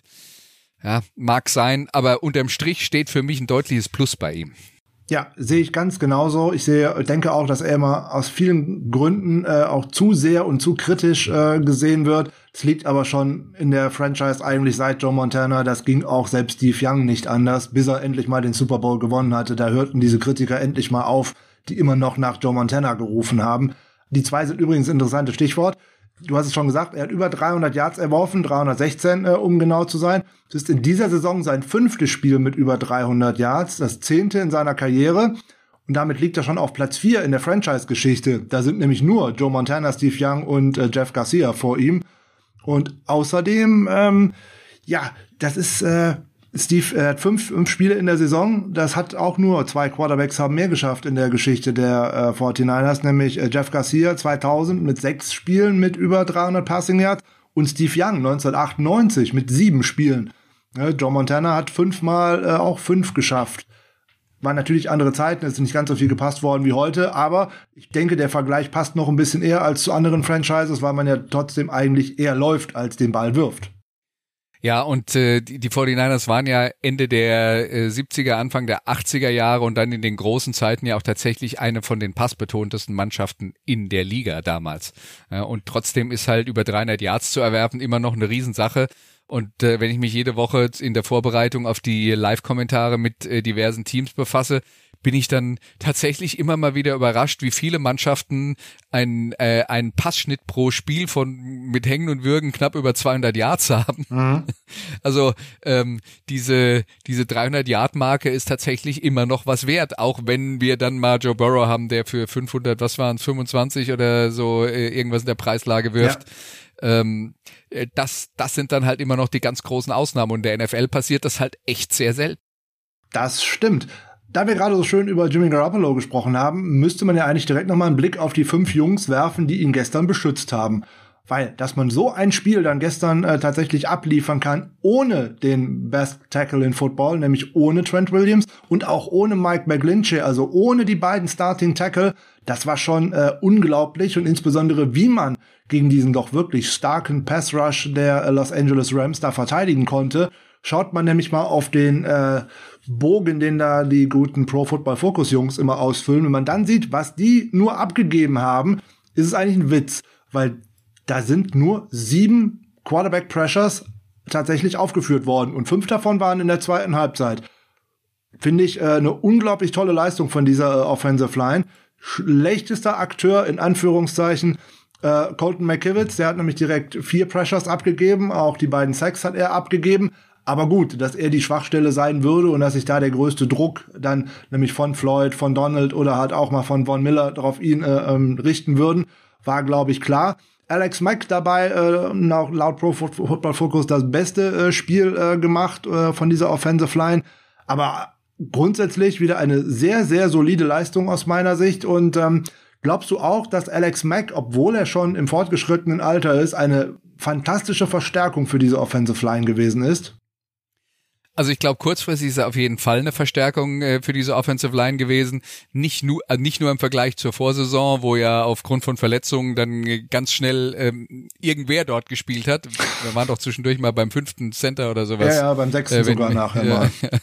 Und äh, naja gut, ähm, also Alex Mack hilft da natürlich mit seiner Erfahrung. Ich bin insofern positiv überrascht, weil Alex Mack in seinen äh, in, in seinen Zeiten vor allen Dingen dann bei den Atlanta Falcons ja wirklich einer der Top-Spieler auf seiner Position war, aber zwischendurch auch mal eine Phase hatte, wo es nicht mehr so gut bei ihm lief, wo ich eigentlich dachte, oh, das ist langsam vorbei. Äh, aber der hat sich dann da tatsächlich noch mal aufgerappelt und äh, jetzt vielleicht nicht mehr ganz die alte Form äh, gefunden, aber ähm, doch noch mal einen deutlichen Schritt wieder nach vorne gemacht. Vermutlich waren die Probleme dann damals auch verletzungsbedingt. Das steckt man ja oft auch nicht drin, kann es nicht so gut beurteilen ähm, warum es mal besser und mal, äh, mal äh, nicht so gut läuft. Ähm, also Alex Mack ist auf jeden Fall äh, eine Verbesserung für diese, äh, für diese Offensive Line. Bei ihm kommt eher nicht nur der physische Teil dazu, klar. Dann hat er manchmal Probleme. Center ist eine schwierige Position. Ähm, Center ist eine schwierige Position, wo oft Beweglichkeit und Köpfchen mehr gefragt ist als Masse und wenn man es dann mit einem äh, mit einem extrem kräftigen äh, Defensive Line Spieler zu tun hat und man muss ja dann noch nach unten schauen, während man den Ball snappt und dann erst gucken, wo der Gegner ist und so. Es ist schon hochkomplex. Ähm, aber das, äh, das löst er in dieser Saison wieder, äh, löst er in dieser Saison wieder richtig gut und auf der Position ist San Francisco sicher besser geworden in, äh, in dieser Spielzeit. Also das merkt man schon. Gerade im Zusammenspiel mit äh, Daniel Brunskill funktioniert er gegen die Rams auch immer sehr gut, weil da kriegt der gute Andrew Donald zumeist ein Double Team und das machen die zwei eigentlich sehr, sehr gut. Der ist auch gestern gar nicht so sehr aufgefallen. Oder der eine Hit gegen Debo Samuel, den er an der Seitenlinie in der ersten Halbzeit mal äh, ausgeteilt hat. Aber ansonsten ist Donald wieder ein bisschen untergegangen. Da haben die 49ers immer ein, ein gutes Mittel gefunden. Und die Offensive Line war gerade in der zweiten Halbzeit äh, nicht nur gut, äh, Garoppolo zu beschützen, sondern auch, um wieder die Rushing Lanes frei zu blocken. Weil jetzt hat man gestern zwar keine richtigen explosiven Runs gehabt, also es gab keinen einzigen Run über 10 Yards, aber Alleine wenn man sieben, acht, neun Yards beim First Down äh, erlaufen kann, da setzt man den Gegner natürlich immer wieder unter Druck. Und wenn man dann auch immer nur noch zwei, drei Yards erlaufen muss in zwei weiteren Versuchen, da ist die Offensive Line natürlich immer sehr, sehr stark mit eingebunden. Aber unter den Spielern, die das beste Run-Blocking-Grade bekommen haben, ist witzigerweise kein Offensive Liner. Da sind nämlich die ersten beiden Jungs, die man da erstmal nicht erwartet. Auf Platz zwei liegt dann nämlich Wide Receiver Trent Sherfield und auf Platz eins Wide Receiver Joan Jennings. Ja, bei Sherfield ist es tatsächlich ein bisschen eine Überraschung, weil er halt physisch nicht so schrecklich beeindruckend ist. Bei Joan Jennings, das ist ja, das ist ja so einer, wo ich denke, der weiß noch gar nicht, dass er eigentlich Tight End ist. Genau. Aber der hat ja, der hat ja diese Physis und genau diese Sorte von Spieler haben sie ja damals gesucht. Ähm, man nennt es Big Slot, ja. Ähm, und der erste Plan war ja Jalen Hurd, was halt aus bekannten, aus bekannten Gründen nicht funktioniert hat. Ähm, und Jennings ist dann im Jahr da drauf gekommen, war ja auch die erste Saison verletzt, sah auch nicht gut aus, aber der könnte halt tatsächlich einer sein, der genau diese Rolle spielt. Und die Receiver im äh, 49ers äh, Running Game spielen ja eine sehr wichtige Rolle. Und die 49ers sind ja auch ein Team, bei denen die Receiver sehr häufig von ihrer Slot-Position dann in die Mitte kommen und selbst nochmal einen Block setzen und nochmal einen Gegenspieler wegschieben, der vielleicht gar nicht damit rechnet. Und äh, da hilft natürlich die Masse, die ein äh, Joan Jennings hat. Also der hat dieses Element und ist in den letzten Wochen auch immer gefährlicher, wenn es darum geht, die Bälle zu fangen. Also das ist schon auch einer dafür, dass der da seine erste Saison spielt und jetzt dann eigentlich auch erst in der zweiten Saisonhälfte regelmäßig spielt. Ähm, äh, das ist einer, von dem ich mir echt noch eine ganz gute Erwartung, äh, eine gute Entwicklung erwarte, äh, wo ich dann auch glaube, dass der relativ bald noch wertvoller ist als ein Kendrick Bourne, der auch ein bisschen das hatte, aber Jennings bringt halt noch ein bisschen mehr Masse mit. Auf jeden Fall. Er ist damals auf dem, bei seinem Draftjahrgang auf dem PFF Big Board auf Nummer 70 gelistet worden und ist ja dann erst in der siebten Runde weggegangen. Also weit in den 200ern hinten. Ähm, war ja bei Tennessee, bei den Tennessee Volunteers auch ein sehr, sehr gefährlicher Spieler in der Offense, der ja im Endeffekt gar nicht so durch grazile Läufe oder irgendwie etwas beeindruckt hat, sondern wenn der den Ball in den Händen hat, da brauchte man ja eigentlich immer die halbe Defense, um den zu Boden zu bringen. Also ein absolutes Yards-After-Catch-Monster was er gestern ja auch äh, mal mit einem Riesenrun an der Seitenlinie äh, mal gezeigt hat, dass er dann auch schwer zu Boden äh, bekommen ist. Und das ist einer der Spieler, die so ein bisschen in den letzten Wochen so die Unsung Heroes dieses Teams sind, nämlich die Jungs aus der zweiten Reihe, die tatsächlich jetzt endlich diesen Schritt nach vorne gemacht haben und auch äh, Leistung zeigen und halt auch sich das Vertrauen von einem Quarterback erarbeitet haben, weil das äh, ein Jimmy Garoppolo oder auch Trey Lance in der letzten Woche bei einem kritischen Down eben nicht auf Samuel oder auf Ayuk oder eben nur auf Kittel wirft, sondern jetzt auch auf Jawan Jennings und der da draus auch etwas macht, das muss man sich ja auch erstmal erarbeiten. Für ihn war es gestern ein äh, Career High, sechs Receptions, 94 Yards, zwei Touchdowns, Wahnsinn. Also ein ganz, ganz tolles Spiel. Ich muss mich hier noch mal ein bisschen bei äh, Jan Wegwert äh, entschuldigen. Ich habe äh, mal gesagt äh, unter der Woche oder ich habe es mal äh, getwittert irgendwann. Ich bin froh, dass sich äh, Mohamed Sanu äh, verletzt hat. Nicht, weil ich was gegen Mohamed Sanu habe, sondern weil ich endlich Spielzeit für Jawan Jennings sehen wollte und äh, Jan mir dann mal so dazwischen gegrätscht ist. Eine Verletzung sollte man niemandem ähm, tatsächlich wünschen. War auch nicht so gemeint, sondern ich wollte einfach Spielzeit haben, frei haben für diesen Jungen, weil äh, die Zeit von Mohamed Sanu ist aus meiner Sicht äh, definitiv vorbei. Und der hat, bringt so viel an Potenzial mit, aber der wird auch einfach nur besser, was natürlich auch für Trey Lance äh, gilt, wenn er denn spielt. Und jetzt bekommt er die Einsätze in den letzten Wochen immer mehr und er zeigt ja, was er dann alles kann. Und das Allerlustigste ist ja eigentlich, wenn man dann an das Trackplay zurückdenkt, wo er dann so ein bisschen ähm, das heiße Ei oder das in der Endzone gefangen hat. Das Lustige ist ja dabei wirklich, wenn ich ein Trickplay erwartet hätte bei den 49ers, hätte ich erwartet, dass Jordan Jennings derjenige ist, der den Ball wirft, weil der hat schließlich äh, in der Highschool noch äh, Quarterback gespielt und ist erst bei Tennessee zum Wide Receiver umgeschult worden. Ja, aber ich meine, Debo kann halt eigentlich einfach alles. Ja, ja also ja. da kommt da kommt kein anderer äh, kommt äh, kommt daran. Das, ja, gut, äh, Debo kann alles, Juszczyk kann aber auch alles. also. Ja, aber den wollte ich später noch mit dir sprechen. okay. Ähm, ja, äh, bei, bei Jennings, das ist, äh, das ist natürlich eine schöne Geschichte. Und es ist ja jetzt auch tatsächlich der Punkt, er hat seine Chance bekommen, weil Sanu verletzt war. Jetzt ist ja Sanu wieder zurück. Aber Jennings hat sich halt das Vertrauen erarbeitet und äh, das, äh, das bedeutet für mich halt auch, dass die Trainer das vermutlich genauso sehen wie du. Also erstmal die Leistung von Jennings ist gut, vielleicht sogar besser als das, was man von Sanu derzeit erwarten könnte. Und ähm, und die Trainer haben das halt auch äh, haben halt auch das Vertrauen in ihn jetzt, dass äh, dass er das umsetzen kann. Bei ihm mache ich mir halt immer noch ein bisschen Sorgen, weil er dann doch äh, relativ viele Drops hatte bis jetzt im äh, im äh, Saisonverlauf. Ja. Ich, hoff, ich hoffe, dass das in den Playoffs nicht noch mal teuer wird. Aber äh, selbst wenn das passieren würde, ist ein junger Spieler in der Entwicklung, das, das gehört dann halt auch dazu. Wenn man ein junger Spieler in der Entwicklung hat, dann wird's nicht nur steil bergauf gehen, da gibt's, äh, gibt's halt auch Wellentäler und das Risiko ist halt immer da, dass jemand äh, dann Fehler macht. Drops sind eine sehr schöne Überleitung, weil da können wir eigentlich mal kurz auf unseren eigentlich unseren Offensivspieler der Saison schauen, weil das ist glaube ich unzweifelhaft äh, Debo Samuel hat jetzt in dieser Saison ähm, tatsächlich 1405 Yards äh, hingelegt. Damit ist er Fünfter in der NFL. Sechs Rushing Touchdowns mit 10 Yards oder mehr. Damit ist er Erster in der NFL. Ähm, 18,3 Yards pro Reception. Nummer eins in der NFL mit großem Abstand sogar. Er kommt auf 1845 Yards vom Scrimmage. Damit ist er Nummer drei in der NFL hinter Jonathan Taylor und Cooper Cup. Also unfassbar, was der für eine Saison hingelegt hat. Hast du diese Entwicklung äh, auch nur halbwegs kommen sehen von eigentlich aus seinem ersten, zweiten Jahr mehr so ein Gadget-Guy jetzt zu einem absoluten Playmaker? Also ich habe das schon erwartet, dass, äh, dass Samuel da ähm, äh, eine, eine große Rolle spielt und wir, wenn wir von Receivern reden, dann merkt man ja häufig, dass eine normale Entwicklung vom Receiver ist, dass sie nicht am ersten Tag sofort Weltklasse-Leistungen bringen. Auch wenn jetzt, äh, sagen wir mal, ein Justin Jefferson oder äh, Jamar Chase äh, da, da vielleicht Ausnahmen sind oder äh, Jalen Waddle, aber in der Vergangenheit haben wir halt häufiger Fälle gehabt äh, von, von Leuten, die halt so ein bisschen eine Anlaufzeit brauchen. Und insofern ist es nicht verwunderlich. Samuel hat ja von Beginn an auch Dinge einbringen können, aber ich glaube, was bei ihm dann eine Rolle gespielt hat, ist, ähm, Receiver haben ja diesen Route Tree, also diesen Routenbaum, die verschiedenen äh, Passrouten, die sie laufen können. Also ein Routenbaum besteht aus allen möglichen Routen, die man laufen kann auf diesem Planeten.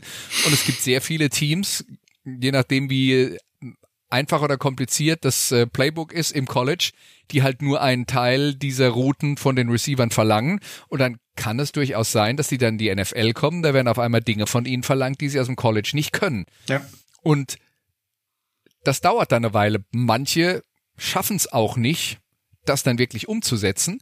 Ähm, aber das ist ein Teil der Entwicklung und äh, Debo Samuel ist schon auch einer, wo man dann so zwischendurch mal gehört hat, ja, der macht jetzt die Sachen, die er so macht. Ähm, aber so diese richtigen Receiver-Sachen macht er noch gar nicht so. Äh, wenn er das erstmal noch kann, dann wird er, wird er noch deutlich besser. Und ich glaube, diese Entwicklung hat jetzt langsam stattgefunden. Äh, das ist das, äh, was wir jetzt immer noch beobachten. Und wenn man dann noch schaut, was er sonst noch dazu mit einbringt, das ist ja sicher auch eine Geschichte, ähm, die entstanden ist in dem Prozess, über den ich vorhin geredet habe. Die Trainer haben Probleme zu Beginn der Saison mit Verletzungsproblemen und so weiter und so fort. Und dann guckt man mal, was haben wir eigentlich und wie können wir die Leute einsetzen und wie können wir kompensieren, was uns fehlt. Und Debo Samuel als Running Back einzusetzen, ist ja ganz klar ein Produkt dieser Überlegungen. Ähm, und das ist ja auch nicht gleich zu Saisonbeginn passiert, sondern äh, das, ähm, also früher hat Debo Samuel halt diese Fly Sweeps bekommen.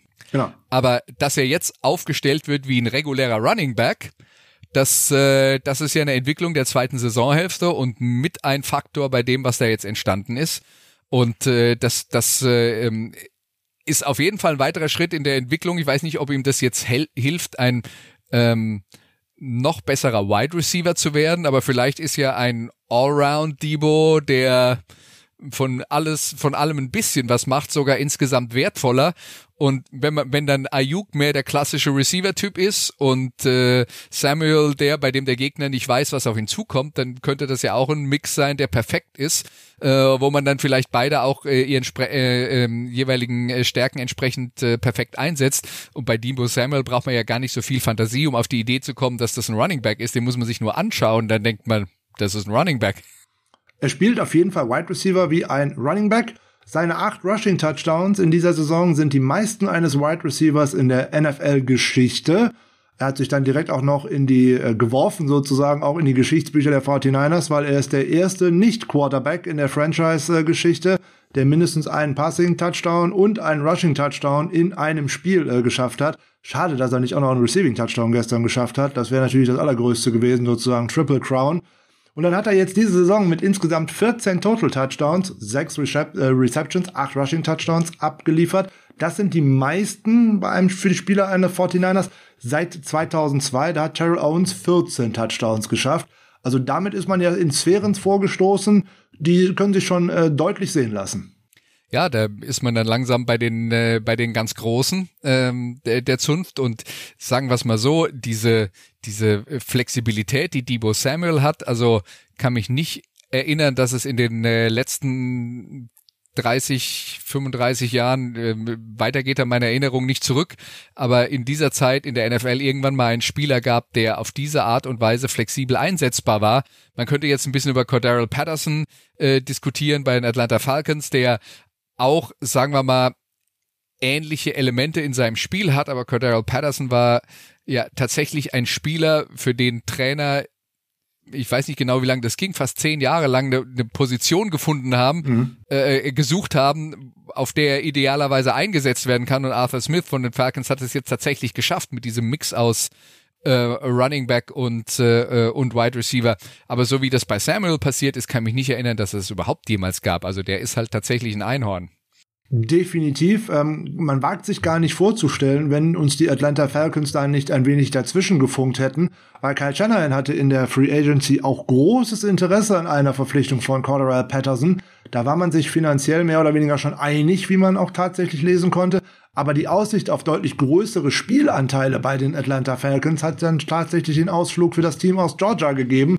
Das wäre, glaube ich, dann auch noch etwas gewesen. Hätten die 49ers endlich auch mal einen Punt-Returner oder einen Kick-Returner gehabt. Das wäre auch eine schöne Sache äh, gewesen. Aber das ist auf jeden Fall eine Baustelle für die kommende Saison. Bleiben wir mal noch kurz bei ähm, Debo Samuel. wäre er für dich, auch dem, was er eigentlich in dieser Saison so gemacht hat, äh, ein Kandidat für den Offensive Player of the Year? Ja, also sagen wir es mal so. Er ist für mich ein Kandidat fürs All-Star-Team. Äh, also als All-Pro-Team, so rum. Ne? Ähm, wobei ich jetzt nicht unbedingt sagen würde, er wäre jetzt zwangsläufig im ersten Team, weil es gibt mhm. ja immer ein erstes und ein zweites Team, also ja. insgesamt vier Receiver, die dann da nominiert werden. Und ich glaube, in diese Gruppe der vier besten Receiver der Liga, da, da würde ich sagen, gehört er rein. Und ob man den dann als Nummer eins oder als Nummer vier sieht, hat halt vielleicht auch ein bisschen was damit zu tun, was man von so einer Position mhm. erwartet und persönliche Geschmackssache und so weiter und so fort. Da sind auf jeden Fall jede Menge andere tolle Spieler mit dabei, für die es auch Argumente gibt. Ne? Ähm, deswegen äh, das schon, aber Offensive Player of the Year ist halt insofern schwierig, als das geht ja immer an den einen Spieler, der nicht Quarterback ist und deswegen nicht MVP wird, obwohl er es eigentlich verdient hätte. Und in der Konversation muss man jetzt ehrlicherweise sagen, ist Debo Samuel nicht mit dabei gewesen. Ja, äh, da, da gibt's halt die Diskussion mit Cooper Cup, da gibt's die Diskussion mit Jonathan Taylor. Und Cooper Cup hat halt jetzt einfach Statistiken erspielt, die es also. auf der Position noch nicht gab. Äh, und Jonathan Taylor war der dominanteste Running Back äh, dieser NFL-Saison, auch wenn ich für ihn befürchte, dass die zwei letzten Niederlagen der Colts vielleicht da seine äh, seine Anwärterschaft äh, doch stark beschädigt haben. Also glaube ich vielleicht dann nicht so dran. Aber an den beiden müsste man vorbeikommen. Und jetzt mal unabhängig davon, wie ich das beurteile, ich glaube, es ist einfach nicht realistisch, dass, dass äh, Debo Samuel vor diesen beiden landet. Ähm, aber dass er, dass er einer ist, über den man in dieser Konversation auf jeden Fall mit Fug und Recht reden kann und der auch Argumente für sich hat, das schon, ja. Sehr gut. Sehe ich genau wie du und da sind wir auf einer äh, Wellenlänge.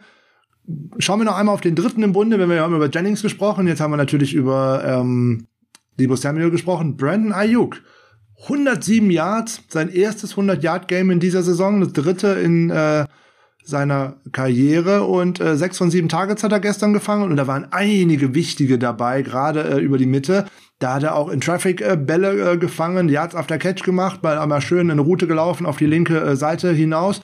Der war ein sehr wichtiger Spieler und nachdem er eigentlich so in den ersten sechs Spielen in dieser Saison gar nicht stattgefunden hat, geht er jetzt aus der Saison immerhin noch mit 856 Yards raus wenn er jetzt die ersten sechs Spiele ordentlich gespielt hätte, hätten die 49ers auch äh, tatsächlich mal 2000 äh, Yard Receiver gehabt. Das gab schon eine halbe Ewigkeit nicht mehr. Ich glaube, der ist inzwischen auch auf dem richtigen Weg und er wird von Woche zu Woche besser aus meiner Sicht. Das sehe ich auch so. Wir könnten jetzt sagen, puh, Gott sei Dank hat er noch die Kurve gekriegt, ähm, weil die Erwartung vor der Saison war ja eine ganz andere. Nach der, nach der äh, letzten Spielzeit ähm, hatten, hatten ja die 49ers-Fans eigentlich alle erhofft und wahrscheinlich auch die Trainer erwartet, ähm, dass er daran quasi nahtlos anknüpft. Aber es gab ja dieses Wellental. Das, ich habe aber vorhin darüber geredet, wie das ist mit äh, jungen Receivern und den Entwicklungen und äh, dass eine Entwicklung fast nie steil bergauf geht oder gleich ähm, auf dem höchsten Punkt äh, in, der in der NFL losgeht. Also das ist der, wer Justin Herbert wäre so einer, der kommt ins erste Spiel rein, wirft gleich drei Touchdown-Pässe und man denkt, der macht seit 20 Jahren nichts anderes. Ja, aber das ist ja nicht die, das ist ja nicht die Norm. Ne? Die Norm ist, dass Spieler dazulernen müssen und ich fand es dann ganz interessant, was äh, Ayuk über die Situation selber gesagt hat, dass er halt darüber geredet hat, dass er eine Weile gebraucht hat, um zu verstehen, was tatsächlich von ihm gefordert wird, wenn er in der NFL äh, regelmäßig spielen will. Und äh, dass Shanahan aber auch ein Zeichen gesetzt hat und gesagt hat, okay, im ersten Spiel bist du erstmal draußen und dass sich Ayuk dann aber auch das Vertrauen nochmal verdienen musste. Es, es hieß ja dann immer so, der ist im Doghouse von Shanahan, der bekommt keine Chance, warum lässt er den nicht spielen? Das stimmt ja gar nicht. Der hat ja nach dem ersten Spiel wieder regelmäßig auf dem Platz gestanden. Die Pässe gingen nicht zu ihm. Warum sie nicht zu ihm gingen, ich bin mir sicher, Garoppolo würde nicht äh, Ayuk ignorieren, wenn der frei wäre. Der war halt dann nicht frei. Er hat nicht die Arbeit, äh, ähm, er hat nicht die Arbeit geleistet, die er leisten muss, um sich für den Quarterback zu einer Option zu machen. Und man sieht ja, das ist dann halt Schritt für Schritt passiert. Und das wird Trainingsleistung gewesen sein, das wird besseres Spielverständnis gewesen sein, vielleicht mehr Zeit mit Filme gucken, äh, mit, mit, also mit Spielvideo gucken, verbringen und so weiter und so fort. Was halt so die äh, normalen Abläufe sind, wenn man äh, sich als, ähm, als äh, Spieler in der NFL etablieren will es ist ein wichtiger Schritt und es ist dann auch die richtige Lektion gewesen, dass er zu Beginn der Saison Dämpfer bekommen hat, dass es jetzt zum Ende der Saison richtig gut für ihn läuft, weil er sieht ja, was passiert, wenn ich mich nicht an das halte, was die Trainer äh, mir sagen, was passiert, wenn ich mich an das halte, was die Trainer sagen, dann gibt's positive Bestätigung, die Zahlen sind da und jetzt habe ich halt auch die Hoffnung, dass der Schritt, den wir eigentlich vor dieser Saison erwartet haben, von ihm jetzt dann quasi nahtlos in die nächste Saison rein passiert. Sehr gut. Schön zusammengefasst und äh, ich bin auch sehr positiv, was seine Entwicklung gerade in dieser Saison anbelangt. Er hatte ja auch in einem Interview äh, selber dann noch gesagt, in meiner ersten Saison habe ich gar nicht viel tun müssen. Wir hatten so viel Verletzungsprobleme. Ich habe sowieso immer gespielt. Ich habe gedacht, das geht so weiter. Nee, tut's eben nicht.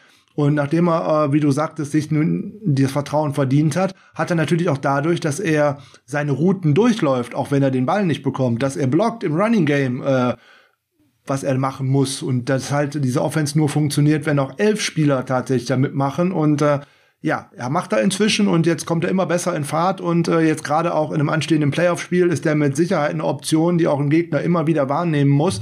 Hat ja dann auch bei dem äh, Ausgleichstouchdown kurz vor Ende hervorragend geklappt, weil da haben ja ein bisschen Misscommunication bei den Rams stattgefunden. Und so deswegen war der gute äh, Jawan Jennings in der Mitte völlig frei, weil Ayuk 2 direkt in der Coverage mit rübergezogen hat. Und man beachtet ihn, gerade weil er in der Red Zone auch ein gefährliches äh, Anspielziel äh, für Garoppolo in den letzten Wochen immer gewesen ist und es da gerne den Touchdown-Pass auf ihn gegeben hat.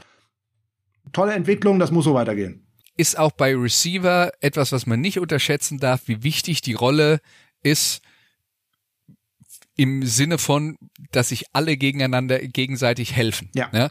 Die Passrouten sind ja so aufeinander abgestimmt, dass der Trainer sagt, okay, wir haben jetzt hier, wir erwarten, dass wir auf der Seite zwei Verteidiger haben, das sind unsere zwei Receiver und die laufen die Routen so, dass sie möglichst den, bei den Verteidigern ein Kommunikationsproblem kreieren wollen wo man ja genau das will, dass sich zwei auf einen konzentrieren, dafür ist der andere frei. Jetzt reden wir, das ist dann unsere Schuld, äh, also nicht deine und meine nur, sondern wir in Fans und die Journalisten und alle, die über Football äh, berichten und reden, reden halt am Ende immer nur über die Typen, die die Touchdowns machen. Aber ein Touchdown, bei dem Ayuk zwei Verteidiger auf sich zieht und Jennings deswegen total frei ist, ähm, der gehört Ayuk genauso wie Jennings. Und das muss man halt als Receiver auch verstehen, ähm, und das ist für manche gar nicht leicht, ähm, dass, äh, dass oft die Routen, die man läuft, bei denen man den Ball nicht bekommt, genauso wichtig sind wie die, ähm, wo der Ball dann eben äh, am Ende in den Händen landet. Und äh, das ist auch was, was, äh, was Spieler, was Spieler lernen müssen.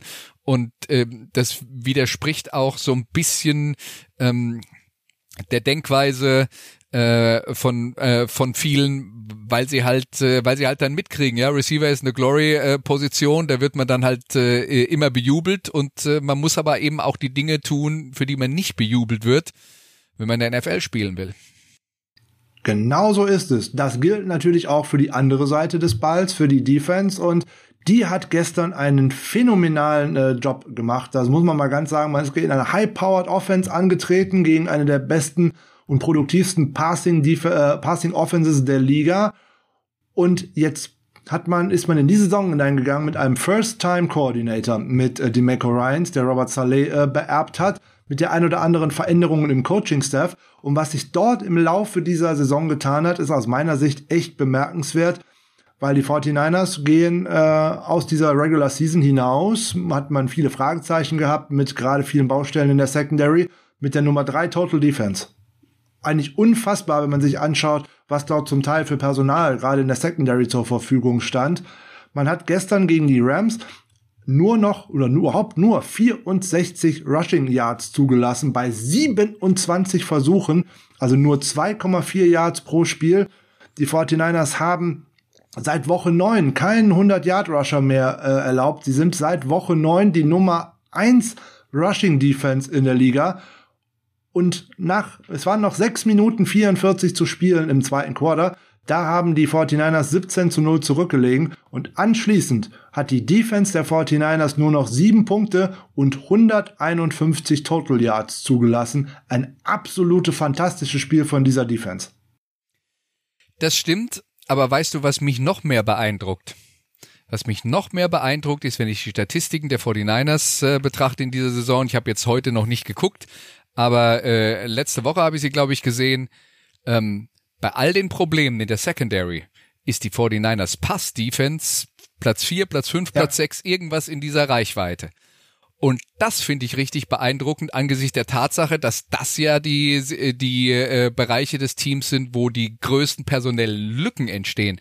Das heißt, man hat eine Top 10 Pass Defense, um es mal ganz tief zu stapeln. Man hat äh, eine Top 10 Pass Defense, obwohl man auf Cornerback eigentlich ähm, über weite Strecken der Saison mit den Optionen 3 und 4 oder sogar 5 Schlimmer. und 6 gespielt hat, weil dann noch irgendwelche äh, Leute immer eben von der Straße gekauft wurden.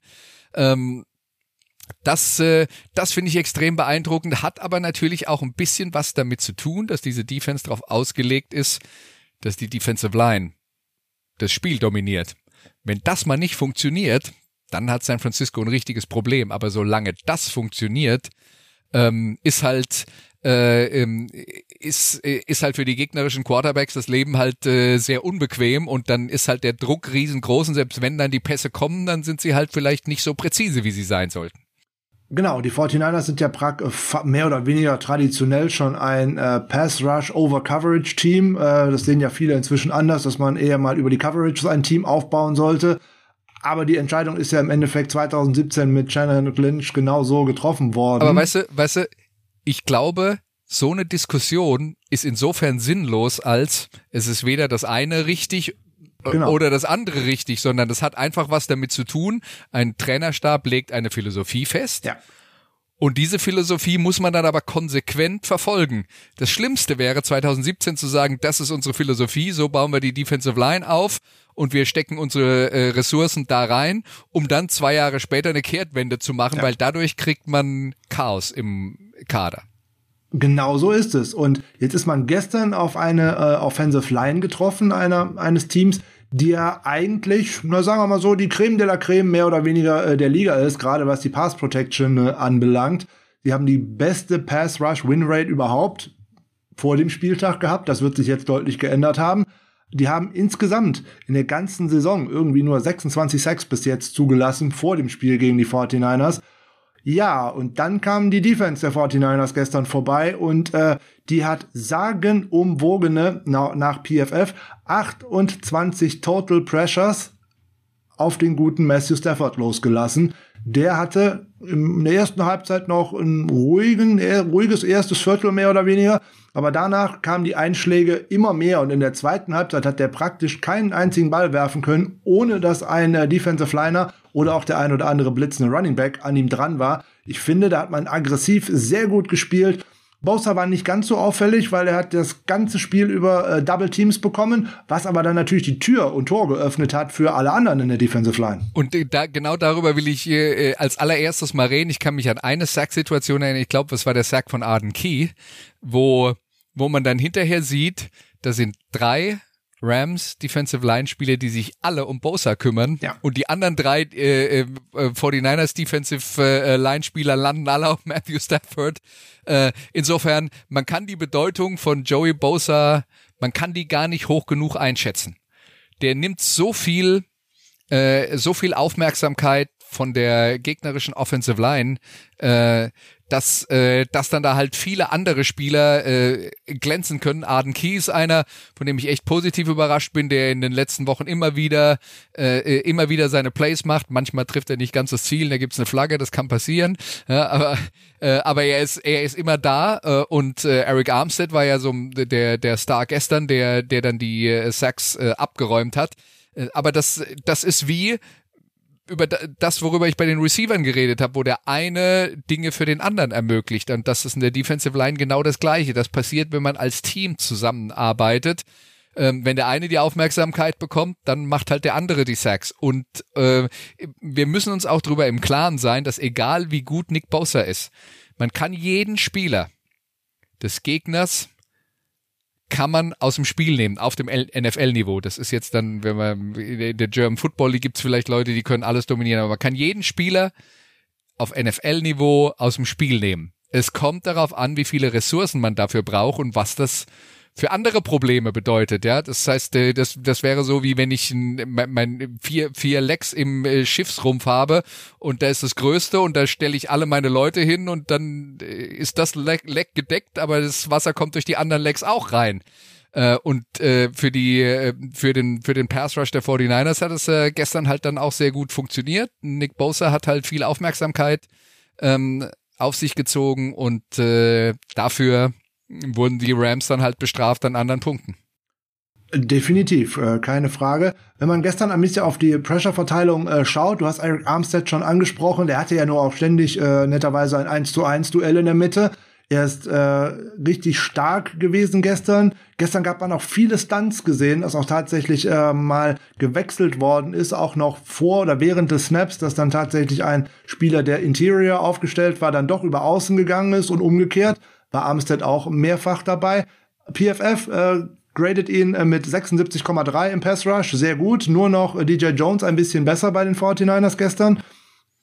Der hat sieben Pressures da rausgeholt, aber dann kommt auch schon, dann kommen noch jede Menge andere. Dann kommt ein DJ Jones, der vier Pressures dazu abgeräumt hat, Arden Key, den du schon angesprochen hast, Bosa mit vier, dann kommt Erbelcam noch mit zwei, Kentavio Street sogar noch mit drei, Fred Warner ist dann noch mit dabei, Kevin Gibbons, Dre Greenlaw, Jordan Willis, also da ist gestern alles auf den guten Matthew Stafford äh, reingeprasselt und ich glaube, der hatte in der zweiten Halbzeit hier und da auch schon keine Lust mehr auch nachdem er den tollen äh, Pass äh, angebracht hatte auf ähm, Cooper Cup über äh, Jimmy Ward. Da hat ihn ja Arden Key auch noch richtig getroffen und danach ist er, glaube ich, auch sehr verknittert nur noch aufgestanden. Ich glaube, der war von seiner Offensive Line gestern ein bisschen genervt. Ich weiß gar nicht, ob das, äh, ja, äh, klar, das, das, das mag sein, ähm, aber das, das war auch so die eine Situation, wo ich glaube, der Pass, den du da jetzt ansprichst, wo er den Hit kassiert und der Ball ist dann trotzdem, fällt, fällt dem Receiver wirklich perfekt in den Schoß rein. Also, das ist dann halt auch so ein Ding, ähm, da schaut man als Defense drauf und sagt, Junge, Respekt, das war Top. fantastisch, aber jetzt zeig mal, ob du das zwölfmal kannst noch. Und ähm, ja, und der allerletzte Pass zum Beispiel, äh, der das Spiel dann beendet hat, das war ja dann äh, ein Beispiel dafür, dass es halt nicht zwölfmal genauso gut kann.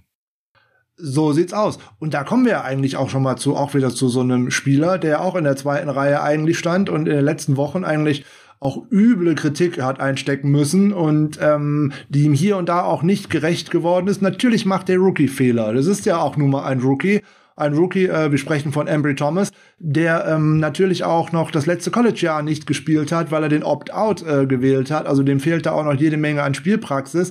Aber gerade Adam Peters hat sich gestern äh, nach dem Spiel dramatisch äh, über äh, das Spiel gefreut, was äh, Embry Thomas da abgeliefert hat. Weil das ist so, naja, er hat nach dem Spiel gesagt, alles wären seine Jungs, aber er hat ihn im Endeffekt gescoutet und hat sich da auch für stark gemacht, dass man ihn äh, im Draft äh, auswählt. Ähm, aus meiner Sicht genau das Richtige. Ich bin ein äh, großer äh, Wolverines-Fan und ich habe den Embry Thomas schon in, in, seinen zwei Jahren bei den Wolverines äh, als sehr, sehr guten Corner empfunden und der auch gerade in dieses System sehr gut reinpasst, weil er alle physischen äh, Voraussetzungen eigentlich mitbringt. Äh, lange Arme, gute Schnelligkeit, ein gutes äh, Augenmaß.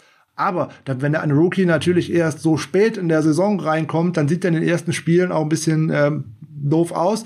Und dann hat man natürlich auch direkt so Gegenspieler direkt wie äh, Jama Chase und dergleichen, die natürlich dann auch in einem guten Lauf drin sind.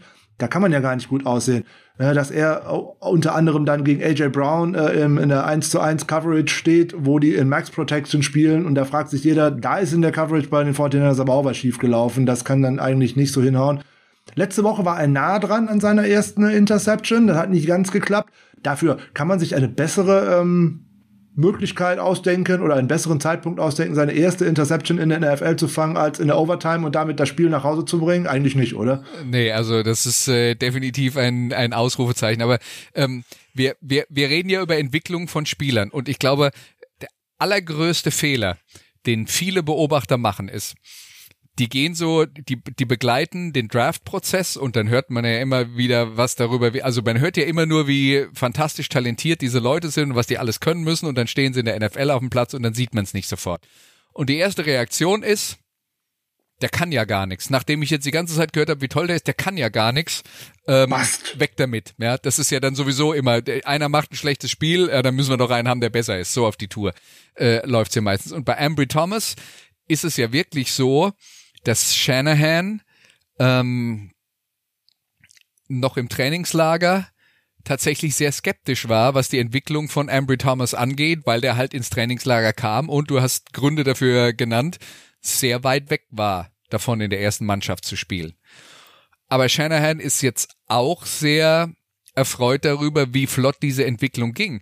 Und was wir jetzt auf dem Platz gesehen haben, ist ja wirklich eigentlich eine Bilderbuchentwicklung von Woche zu Woche. In dem ersten Spiel gegen die Bengals, war glaube ich das erste Spiel gegen die Bengals, wo er äh, gestartet hat, ja. ähm, da hast du mehrere Situationen gesehen, wo er schlicht und einfach die Situation falsch eingeschätzt hat, hinterhergelaufen ist und gar keine Chance mehr hatte, den Pass zu verteidigen. Eine Woche später schon war er hat er die Situation richtig eingeschätzt, hat seinen Receiver mitbegleitet, hat trotzdem die vollständigen Pässe nicht verhindert, weil er zwar da war, aber noch nicht in der Lage war, den Kopf zu drehen und dann den Ball zu verteidigen. Und genau das ist jetzt wirklich von Woche zu Woche besser geworden. Und du hast ja dann schon gesagt, letzte Woche hätte er beinahe die Interception gemacht, der er noch fallen gelassen. Diese Woche fängt er den Ball jetzt ab. Also da kann man dann wirklich in einem, in, in, in einem äh, kleinen Fenster von, sagen wir mal, fünf Spielen wirklich sehen, wie so eine Entwicklung eigentlich idealtypisch verläuft. Der kommt auf den Platz, man denkt sich, was hat der da verloren? Nächste Woche ist ein ganz klarer Lernfortschritt zu erkennen, auch wenn dann trotzdem noch Bälle gefangen sind. Und da muss man dann halt auch vom Publikum erwarten können, dass sie den Unterschied sehen zwischen der ist drei Meter von seinem Receiver weg oder mhm. er ist direkt dran und kann den Ball nicht wegschlagen. Mhm. Und dann eben immer näher dran zu sein und dann aber eben auch einordnen zu können, dass zum Beispiel den Touchdown-Pass auf Tyler Higby, den er abgibt, dass das halt eine Situation ist, die auch für den besten Cornerback der Liga unglaublich schwer zu verteidigen ist, weil der perfekt geworfen ist und der Typ ist halt ein Kopf größer als er. Ähm, und und äh, dann diese diese wirklich steile Entwicklung am Ende zu krönen mit diesem Play, das die 49ers dann in die Playoffs bringt. Also, das ist wie gemalt. Auf jeden Fall, das kann ich nur so unterstreichen, äh, wie gemalt. Ähm, hat gestern fünf Targets gesehen, hat nur noch drei zugelassen, hat im Endeffekt auch gar nicht viel Yards abgegeben. Also 41 Yards in Coverage abzugeben gegen die Los Angeles Rams ist jetzt nicht äh, dramatisch. Im Endeffekt rechnet man ihm zwei Touchdowns zu, aber der normale, jetzt würde man denken, äh, er hat zwei Touchdowns abgegeben bei so einer Rechnung, jetzt hätte er ein furchtbares Passer-Rating abgegeben. Nee, hat er gar nicht. Da liegt man so bei mittleren 80. Also von daher, ich finde, der hat ein sehr, sehr gutes Spiel gemacht. Die Entwicklung ist toll und ich bin gespannt, wo das hingehen kann. Wie wichtig war aus deiner Sicht äh, die Rückkehr von äh, Emmanuel Mosley? Sagen wir mal so, der hat diese Interception gemacht, was ja jetzt auch nicht so seinen, also das ist ja jetzt nicht so, dass der jede zweite Woche eine Interception nein. fängt, ja? also, äh, aber ähm, ich glaube, fast die beste Nachricht ist, dass man ansonsten ihn gar nicht so schrecklich wahrgenommen hat, weil das heißt, auf seiner Seite ist schlicht und einfach nicht viel passiert. Und genau das ist das. das Beste, was man über einen Cornerback sagen kann. Man hat gar nicht gemerkt, dass er mitspielt, weil die haben gar nicht in seine Richtung geworfen. Genauso sieht's aus. Das sieht normalerweise auch bei Jimmy Ward so aus, unser Free Safety. Der kriegt ja eigentlich relativ wenig Targets. Jetzt hat er gestern relativ häufig auch im Slot verteidigt und auch relativ häufig gegen Cooper Cup. Der hat also gestern tatsächlich mal vier Receptions zugelassen.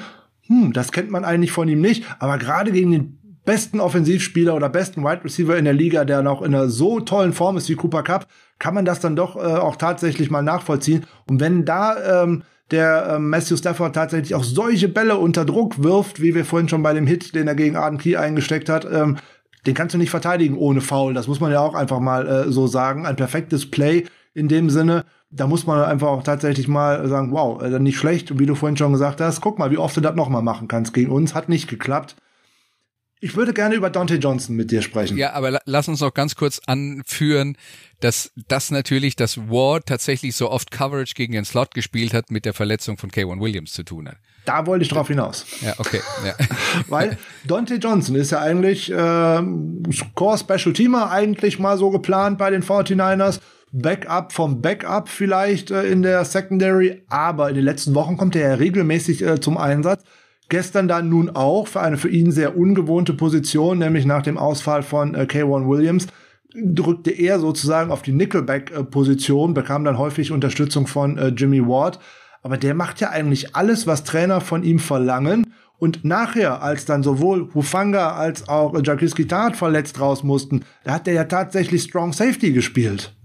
Ja, das, äh, das habe ich gar nicht, äh, das habe ich gar nicht wahrgenommen, aber äh, dass er natürlich dann äh, Nickelback gespielt hat äh, zwischenzeitlich, das, äh, das dann schon. Ähm, klar, äh, das, das ist auch insofern nicht ganz neu, als äh, Kayvon Williams ja in dieser Saison leider schon äh, diverse Spiele verpasst hat und äh, Johnson ist ja dann tatsächlich einer, der dann schon öfter in die Bresche gesprungen ist. Johnson ist halt so einer, äh, du hast es, äh, du hast es erwähnt, das ist ein guter Special Teams Spieler. Das ist, äh, ich glaube auch nach allem, was ich so höre, ein guter Typ. Äh, der hatte ja äh, neulich auch einen Trauerfall in der Familie, wo man dann so auch an den Reaktionen der Mitspieler und was die Trainer über ihn gesagt haben, äh, gemerkt hat, dass der, dass der halt auch wirklich viel Unterstützung in der Mannschaft hat, viele Freunde in der Mannschaft hat. Ähm, und ich glaube, das ist so einer, wenn wir jetzt über die reine sportliche Qualität reden, ist es so an der Grenze zu, kann man gerade noch vertreten, den in der NFL aufs Feld zu stellen. Aber ähm, er ist halt auch Cornerback Nummer 4, 5, 6, je nachdem, wie die Situation ist. Im Idealfall wäre er immer auf der Practice Squad und kommt dann im Notfall hoch, aber wir haben ja permanent Notfälle, deswegen ist er eigentlich immer in der ersten Mannschaft mit dabei. Ähm, aber ähm, ich glaube schon, dass man sagen kann, dass diese Slot-Position insgesamt für ihn ein bisschen besser funktioniert als auf der Außenseite. Äh, da tut er sich, glaube ich, schwerer, wenn er äh, äh, Außencorner spielt, was er in den vergangenen Jahren auch schon äh, öfter gema mal, äh, gemacht hat.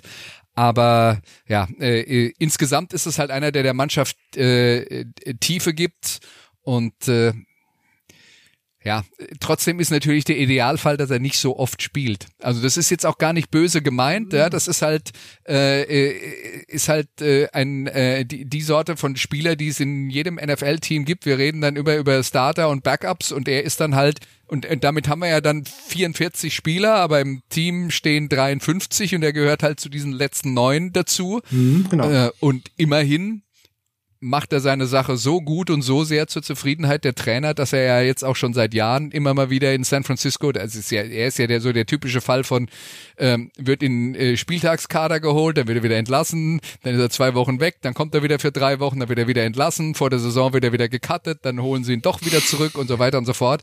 Das ist so ein, ja, so einer, der, der alles dafür tut, um äh, äh, sagen wir mal, also ich, ich will es jetzt nicht aufs, aufs Geld reduzieren, aber der alles dafür tut, einigermaßen regelmäßig noch einen NFL-Paycheck zu kassieren und äh, ja, und das, äh, das dann auch immer wieder tut. Und er, er hat halt sportlich einen gewissen Wert, aber klar ist natürlich auch, als Starter willst du nicht mit ihm, äh, äh, also nur im Notfall spielen. Das ist halt ein Backup. Genauso sehe ich das auch. Es wird ein sehr wertvoller Special Teamer, auch einer da wirklich der Besseren in dieser Saison. Da haben die 49ers ganz andere Probleme in den Special Teams als äh, Dante Johnson. Als Starter möchte man den eigentlich nicht so gerne auf dem Feld sehen, da hast du vollkommen recht. Aber gerade die Trainer loben seine Rolle, wenn es darum geht, auch die äh, Rookies und die jüngeren Spieler zu führen und anzuleiten im Training. Und solche Leute brauchst du am Ende des Rosters, die dann vor allem auch noch äh, vielseitig sind. Ne? Outside Cornerback, Nickelback, jetzt gestern mal Strong Safety, Special Teamer, also im Endeffekt Mädchen für alles. Ähm, auch das muss man mal loben und vor allem der auch einfach die Kritik äh, wegsteckt. Ne, letzte Woche kam er rein für, ähm, äh, für Josh Norman hat auch direkt eine äh, PI äh, kassiert und ähm, ja, aber der ist trotzdem aggressiv ins nächste Play reingegangen. Der hat sich da tatsächlich nicht äh, von rausbringen lassen und hat dann auch immer das Play gemacht. Ne, viele Spieler nehmen das einfach dann nicht gut hin. Oh Gott, ich habe jetzt ne beziehe eine Strafe verursacht, ich gehe jetzt beim nächsten Mal nicht so aggressiv dahin. Der bringt halt die richtige Einstellung mit und ich glaube auch deswegen ist der so beliebt und am Ende des Rosters einfach auch ein sehr, sehr wertvoller Spieler, gerade bei den ganzen Ausfällen, die man dann immer hat. Ja. Und gestern war es dann tatsächlich so, als dann der gute äh, Jakiski Tat, der auch mal wieder äh, verletzt äh, rausgegangen ist und Hufanga ist ja ohnehin gerade erst von der Knieverletzung äh, zurückgekommen. Johnson auf Strong Safety gerückt und da haben die 49ers ja in der vergangenen Woche, als man ja fürs Training ein paar Beine brauchte, noch einen ehemaligen First-Round-Pick von der Straße aufgelesen, ne? Darkis Denard. Der kam ja dann tatsächlich rein und hat 16 Snaps in Coverage gespielt gestern da habe ich auch gedacht, als ich den am Feld gesehen habe, um Gottes Willen, da läuft jetzt einer rum, der hat so sprichwörtlich das, die Zielscheibe auf dem Kopf, aber der hat sehr gut gespielt und da gab es eigentlich keine Separation für die Receiver, gerade gegen Ben Jefferson. Ähm, der hat den abgemeldet, da war ich auch total überrascht. Da muss ich jetzt dazu sagen, ähm, mein Problem war, ich habe äh, gestern Abend noch in München kommentiert und du weißt, ich habe das andere Spiel gemacht. Das heißt, ich habe äh, das 49ers-Spiel dann halt phasenweise in der Konferenz verfolgt, ne, während ich noch mein eigenes Spiel natürlich dann auch im Auge haben musste. Und heute bin ich dann, äh, musste erstmal von München nach Hause fahren und äh, hab's dann noch geschafft, mir äh, die ersten dreieinhalb Quarter des 49er-Spiels anzuschauen, äh, nochmal in, äh, in, in Ruhe, aber äh, das Ende fehlt. Ja, also das habe ich dann halt nur so, äh, äh, das habe ich dann halt äh, tatsächlich nur so ein bisschen äh, in der Konferenz nebenher gesehen. Klar, wir haben ja am Ende in der Konferenz äh, fast fast durchgehend auch das Spiel gezeigt. Es war ja auch äh, ähm, äh, das war ja auch äh, tatsächlich länger als die meisten anderen. Aber da habe ich dann, äh, da, da fehlen mir dann ein paar Informationen. Oh, nicht schlimm. Hast du eine Idee, wie viel Passing Yards die Rams in der zweiten Halbzeit geschafft haben? In der zweiten Halbzeit, du hast vorhin was gesagt von 115 Gesamtyards. Oh, und er war 151 Yards, nachdem man ah, 151. Nach, nach 6,44 waren noch zu spielen in der zweiten in der äh, in der zweiten Quarter. Danach haben sie noch 151 Yards gemacht. Okay. Es waren dann okay. tatsächlich in der zweiten Halbzeit 57 Passing Yards, die diese Secondary nur noch zugelassen hat. Ja, weil der, weil der Druck halt durchkam ja. und äh, es ist jetzt dann aber auch so, mit den Laufyards kann es auch nicht berauschend gewesen sein, ja. weil das, das hat ja eigentlich das ganze Spiel über funktioniert, dass das Rams Laufspiel nicht äh, in die Gänge kam. Ne? So sieht's aus. Special Teams, da wollten wir noch drüber sprechen. Du hast vorhin schon äh, Kyle Juszczyk angesprochen. Das ist natürlich eine schöne Überleitung eigentlich weil auf einmal hatte der auch eine sehr, sehr tragende Rolle nach dem Panther Mitch Wisnowski, nachdem er einen äh, Tackle äh, setzen wollte, mit einer äh, Gehirnerschütterung das Spiel verlassen musste. Da war man auf einmal ohne Panther und noch schlimmer, ohne Holder. Mhm, ja. Äh, und, und tatsächlich hat Juszczyk sich nichts zu Schulden kommen lassen und die Punts von Gold waren tatsächlich besser als die von Wisnowski am Anfang. Ja, es ist erschreckend was eigentlich. Yards anging. Äh, insofern äh, kann man dann tatsächlich sagen, da ist ein Problem aufgetreten, das sich am Ende nicht als Problem herausgestellt hat. Im ersten Moment, so in der zweiten, als ich den Opening Kickoff zur zweiten Halbzeit gesehen habe und äh, gelesen habe, dass äh, Mitch äh, jetzt out ist, und ich gedacht, oh je, was passiert denn da jetzt? Aber ich habe heute in einem äh, amerikanischen Podcast gehört, das hat Robbie Gold nämlich auch nach dem Spiel in einem Interview gesagt, ist total interessant der gute Kyle Juszczyk ist eigentlich nicht mal unbedingt vorgesehen sozusagen als Emergency Holder, aber donnerstags nach jedem Training ähm, ist er mit bei der Field Goal Unit und nimmt ein paar Snaps als Holder. Zur Sicherheit halt. Aber er ist da eigentlich gar nicht für vorgesehen. Genauso wie er eigentlich der Emergency Quarterback wäre ähm, zur Not, hat er ja früher auch tatsächlich mal gespielt. Also das ist schon auch wieder so eine Sache, der ist so vielseitig und das finde ich auch so mannschaftsdienlich. Ähm, ganz toll. Also das hätte ja auch übel schief gehen können, äh, wenn da jetzt gerade beim letzten äh, Field Goal in der Overtime was passiert wäre, weil der den äh, den Hold äh, versaut hätte oder irgendwie was, dann hätte man über die Special Teams wieder richtig schimpfen äh, können und müssen, was zu dieser Saison gepasst hätte. Aber wie du richtig sagst, da ist nichts schief gegangen und der gute äh, Robbie Gold hat ein Net Average von 45 Yards bei seinen zwei Punts und der hat seine letzten Punts irgendwie vor zehn Jahren in der NFL gemacht und es waren noch nicht viele. Ja, klar, äh, es ist halt, äh, ist halt äh, spezialisiert hier in der NFL mittlerweile. In der Canadian Football League geht's auch langsam in die Richtung, aber da war es noch sehr, sehr lange so, dass dann, dass dann Leute gleichzeitig gekickt und gepantet haben. Ähm, also da war das quasi Standard, aber die haben halt auch weniger Rosterplätze und da muss man halt irgendwo einsparen und da kam das dann her. Aber ja, also es ist natürlich schon so, wenn das Training läuft, ja, da stehen der Panther und der Kicker nebendran. Und die ja. unterhalten sich und machen ein paar Übungen, versuchen warm zu bleiben für die Situation, wo sie da aufs Feld kommen und, äh, äh, und dann tatsächlich mal ein bisschen Spe Special Teams gemacht wird. Und dann ist es natürlich schon auch so, dass der Kicker dann auch mal nicht ernsthaft, aber dann halt auch mal puntet und der Panther auch mal kickt. Also ähm, das ist sehr unwahrscheinlich, dass da irgendeiner dabei ist, der äh, der das wirklich tatsächlich noch nie gemacht hat. Nicht im Spiel, das mag sein und das natürlich auch mal eine besondere Situation.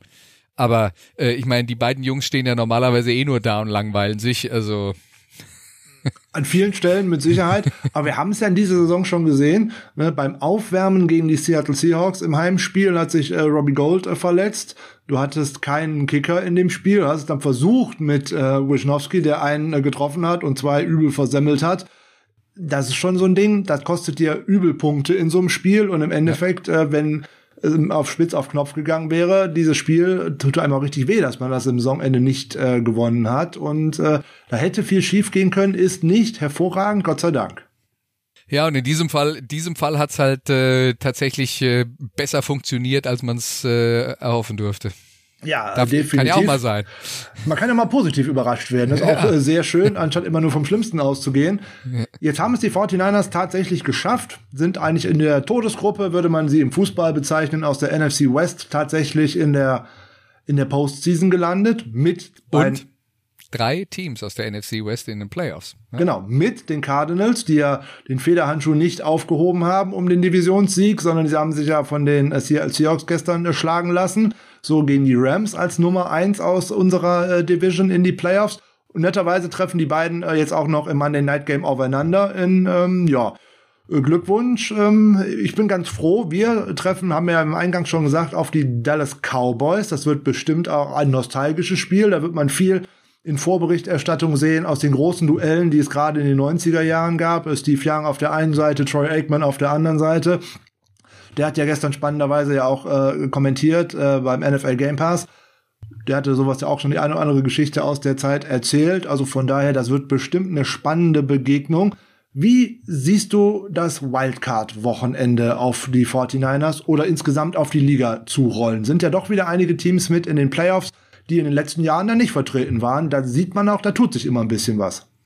Ja, aber das ist ja auch, ähm, also erstens, das ist so gewollt und das passiert ja auch zuverlässig in der Liga, ne? dass, äh, äh, dass es da äh, dass es da Bewegung gibt, dass wir nicht so wie in der Fußball der Champions League im Prinzip äh, über die letzten 20 Jahre nur sieben oder acht unterschiedliche Mannschaften für die vier Champions League Plätze qualifiziert haben.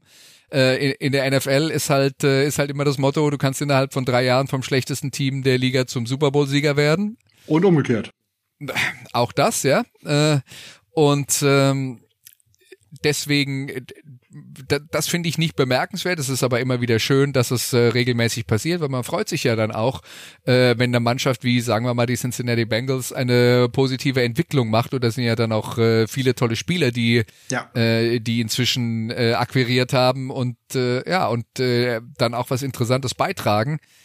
Ähm, was jetzt das Matchup der 49ers gegen die Cowboys angeht, ich muss zugeben, ich habe mich jetzt noch nicht so sehr intensiv mit dem nächsten Wochenende befasst, weil ich heute noch mit dem mit der Aufarbeitung des letzten Wochenendes äh, ähm, ähm, beschäftigt war und es noch nicht mal das korrekterweise alles zu Ende gebracht habe, wie ich hier gerade äh, erzählt habe. Ähm, aber ja, also ich würde jetzt mal ganz allgemein sagen, wenn ich mir die NFC Playoffs anschaue, dann nehme ich mir die Philadelphia Eagles unten ein bisschen raus.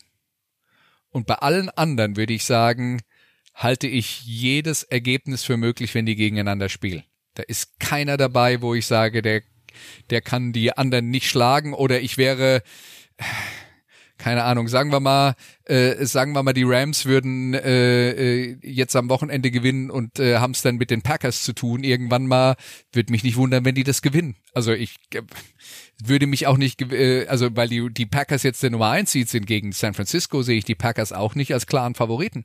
Also man muss nur auf das erste, man schaut auf das erste Spiel in dieser Saison hin und sagt, hm, 39 Sekunden, ja, äh, und äh, schaut auf die Duelle der letzten Jahre und äh, sagt, boah, der, der hat äh, San Francisco das sogar dominiert und äh, die Packers haben sicher auch eine Entwicklung gemacht in dieser Saison, sind besser geworden zum Ende der Saison hin, aber die 49ers haben sich halt auch sehr stark gesteigert im Vergleich zu diesem ersten Duell.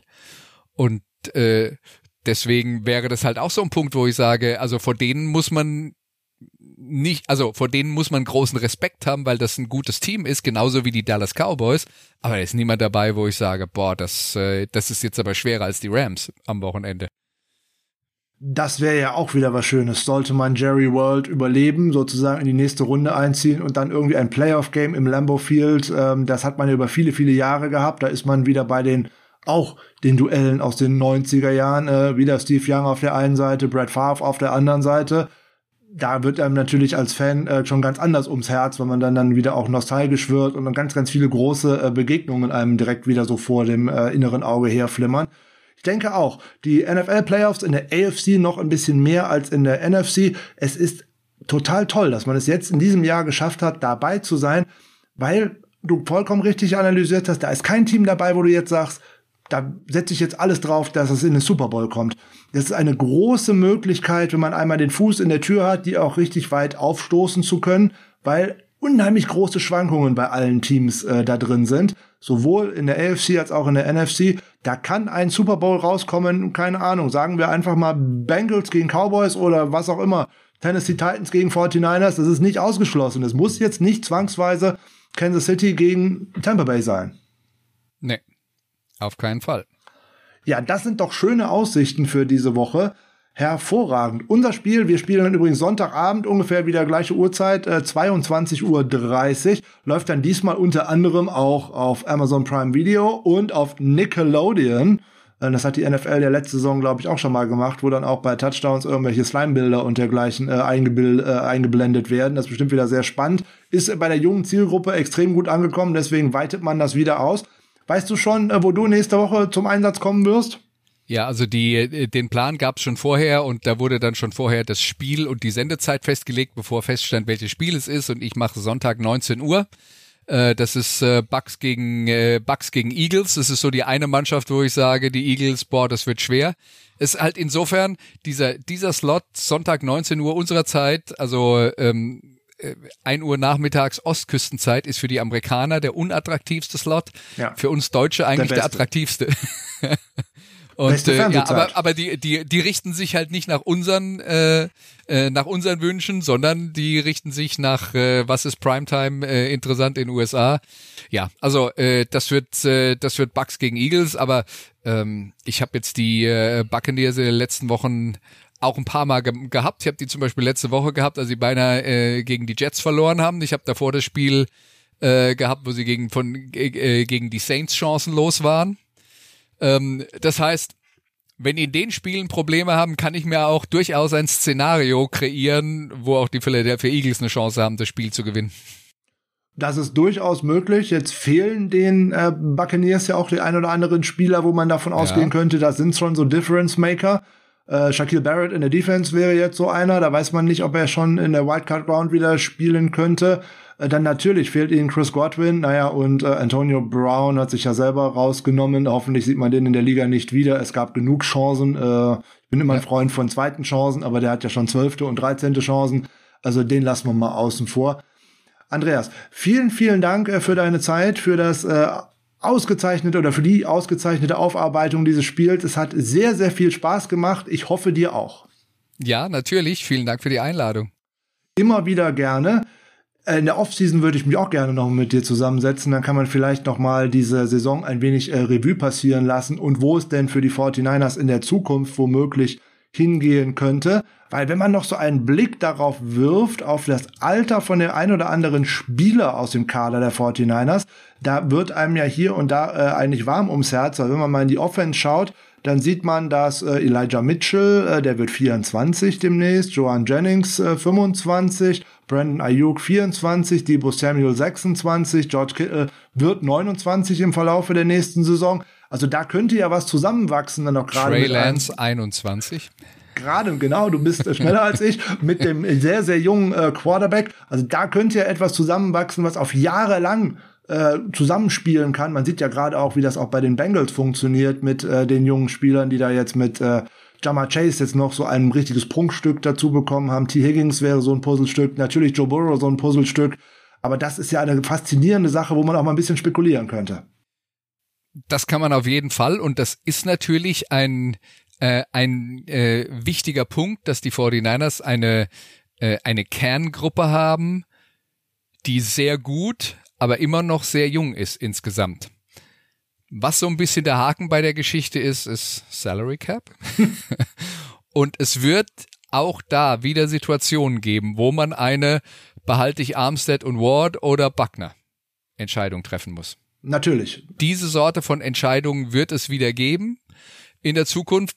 Man muss darauf hoffen, dass die 49ers äh, und äh, ähm, äh, Shanahan und Lynch halt in der Lage sind, auch immer wieder gute junge Spieler nachzuholen. Also das ist ohnehin die Grundvoraussetzung, dass das funktioniert, dass der, äh, dass der äh, Nachschub nicht abreißt. Ähm, aber äh, klar, es ist auf jeden Fall, es ist ja besser, das Problem zu haben, dass man sich zwischen äh, von bei vier guten Spielern dabei entscheiden muss, welche drei man behält. Ja. Als wenn man Keinen in eine hat. Saison reingeht und sagt, wir haben nur drei gute Spieler, wir bräuchten eigentlich dringend noch zwei mehr. Na, äh, deswegen, das ist ja eine Luxussituation. da kann man sich auch selbst äh, ordentlich ins Bein schießen. Und was Salary Cap angeht, wir haben über die Saints und über die Falcons äh, geredet, die ich am äh, Wochenende betreut habe. Das sind ja zwei Mannschaften, die da bitterböse Probleme haben. Da muss man natürlich extrem vorsichtig sein, dass man nicht in so eine Situation reinrutscht, dass dann der Quarterback auf einmal in der nächsten Saison ähm, äh, mit 48 Millionen Dollar auf der Gehaltsliste steht. Und man ihn eigentlich nicht cutten kann, weil äh, es wäre zwar nicht mehr da, aber das Geld steht trotzdem in den Büchern. Genau. Ja, Äh, deswegen, äh, ja, die, diese Situation, das, das wird halt die Aufgabe sein für äh, die Chefetage in San Francisco, dass das nicht passiert. Bislang haben sie das, glaube ich, ganz gut hinbekommen, ähm, aber das ist äh, halt trotzdem jedes Jahr wieder eine neue Herausforderung. Also es gibt keine Garantie, weil man das in der Vergangenheit gut gemacht hat, dass das dann in Zukunft auch immer klappt. Also es ist immer wieder der Punkt, wo man dann, äh, wo man dann schauen muss. Ich wollte jetzt gerade sagen, in John Lynch we trust, aber äh, für die äh, Zahlen bei den 49ers ist ja Parag Marathi äh, verantwortlich und da schauen wir mal, äh, wie sehr er da weiter zaubern kann. Das wäre ja auch eine interessante Sache. Letzte Frage, glaubst du an ein Comeback von Harbour in der NFL? Also ich glaube, ein Comeback von Harbour in der NFL ist äh, ist mittlerweile relativ wahrscheinlich gewesen geworden. Er hat sich das ja, äh, der hat, der hat das ja weit von sich geschoben, mal eine Zeit lang verbal, aber inzwischen scheint das auch ein bisschen äh, aufgeweicht zu sein. Er wird auf jeden Fall Leute haben, die sich für ihn interessieren und naja, letzten Endes wovon reden wir dann, was da den Ausschlag gibt? Also natürlich muss es in irgendeiner Weise attraktiv sein. Also sagen wir mal, jetzt ähm, ein Team wie die Chicago Bears zu übernehmen, äh, ist vielleicht weniger attraktiv als die Denver Broncos, wo man dann sagt, da ist mehr da. Ne? Ähm, auf der anderen Seite hat Chicago den Quarterback, den Denver nicht hat. Das kann dann am Ende auch den Ausschlag äh, geben. Also es sind ganz viele Faktoren und äh, Geld spielt natürlich auch eine Rolle. Ich bin gespannt, ob er tatsächlich nach dieser Saison äh, die Wolverines äh, verlässt und sich das nochmal antut, das NFL-Geschäft. Obwohl das er wird nicht dahin gehen, wo Trent Barkey ist, das kann ich sicher sagen. Das wollte ich auch gerade sagen, weil das ist das lustigste Gerücht, was es überhaupt gibt, dass er äh, zu den Jacksonville Jaguars gehen könnte. Ja, also no, nie im no Leben. Way. Also Trent vielleicht, Barkey wenn Trent Barkey gefeuert wird, ja, aber. aber sonst niemals, auf gar keinen Fall. Vorher hört er auf mit Football. Ja. Jetzt bedanke ich mich nochmal ganz, ganz herzlich für diese knapp zwei Stunden anregende Diskussion und Aussprache über die 49ers und Football im Allgemeinen. Es hat sehr, sehr viel Spaß gemacht hoffe, wir sehen uns und hören uns hier bald wieder. Ansonsten empfehle ich jedem natürlich weiterhin deine Musiksendung und die weiteren Sendungen auf äh, Sportradio 360. Das verlinken wir natürlich wie immer in den Show Notes und auf unserer Homepage, damit ihr das auch alle findet. Weil Andreas macht da wirklich schöne Musiksendungen, auch schöne Themensendungen. Also ich habe auch schon mehr als einmal reingehört. Hör, guck immer so, um was es denn geht. Wenn mein Musikgeschmack, äh, Musikgeschmack getroffen wird, bin ich immer sofort dabei. Was ist denn dein Musikgeschmack? Mein Musikgeschmack, oh, ich bin, das ist jetzt echt gefährlich. Also unsere unsere ähm, äh, Abspannmusik ist äh, Heart of Chrome, äh, California. Das ist äh, so eher rockig äh, angelastet. Ähm, ich bin musikalisch irgendwie so in den 70er, 80er äh, stehen geblieben. Ich bin ein äh, unheimlich großer Fan von äh, David Bowie, der ja gerade äh, Todestag ist, äh, von äh, Queen und solchen Sachen und Journey, also das passt halt alles so, so in dem Rahmen. Bin auch bei dem einen oder anderen äh, aktuellen nicht abgeneigt, aber so grundsätzlich 70er, 80er Jahre Pop-Rock-Musik, da bin ich schon verortet. Okay. Ja, nochmal, vielen, vielen Dank. Äh, jetzt geht's raus mit Heart of Chrome, äh, California. Ich hatte es ja schon angedeutet, unsere Hausband hier. Äh, vielen, vielen Dank, Andreas. Verfolgt ihn natürlich weiter auf The Zone, ist ja gar keine Frage. Die Endzone ist eine ganz tolle Sache und äh, oh nein, der deutsche Football ist hier auf dem Vormarsch, auch mit den Übertragungen. Vielen, vielen Dank. Bis bald. Wir hören uns am Freitag wieder mit der Preview auf das Spiel gegen die Dallas Cowboys. Eine schöne Woche bis dahin. Victory Week haben wir es jetzt hier genannt, weil Victory Monday, da hört er uns ja leider nicht mehr. Also bis Freitag, macht's gut. Ciao.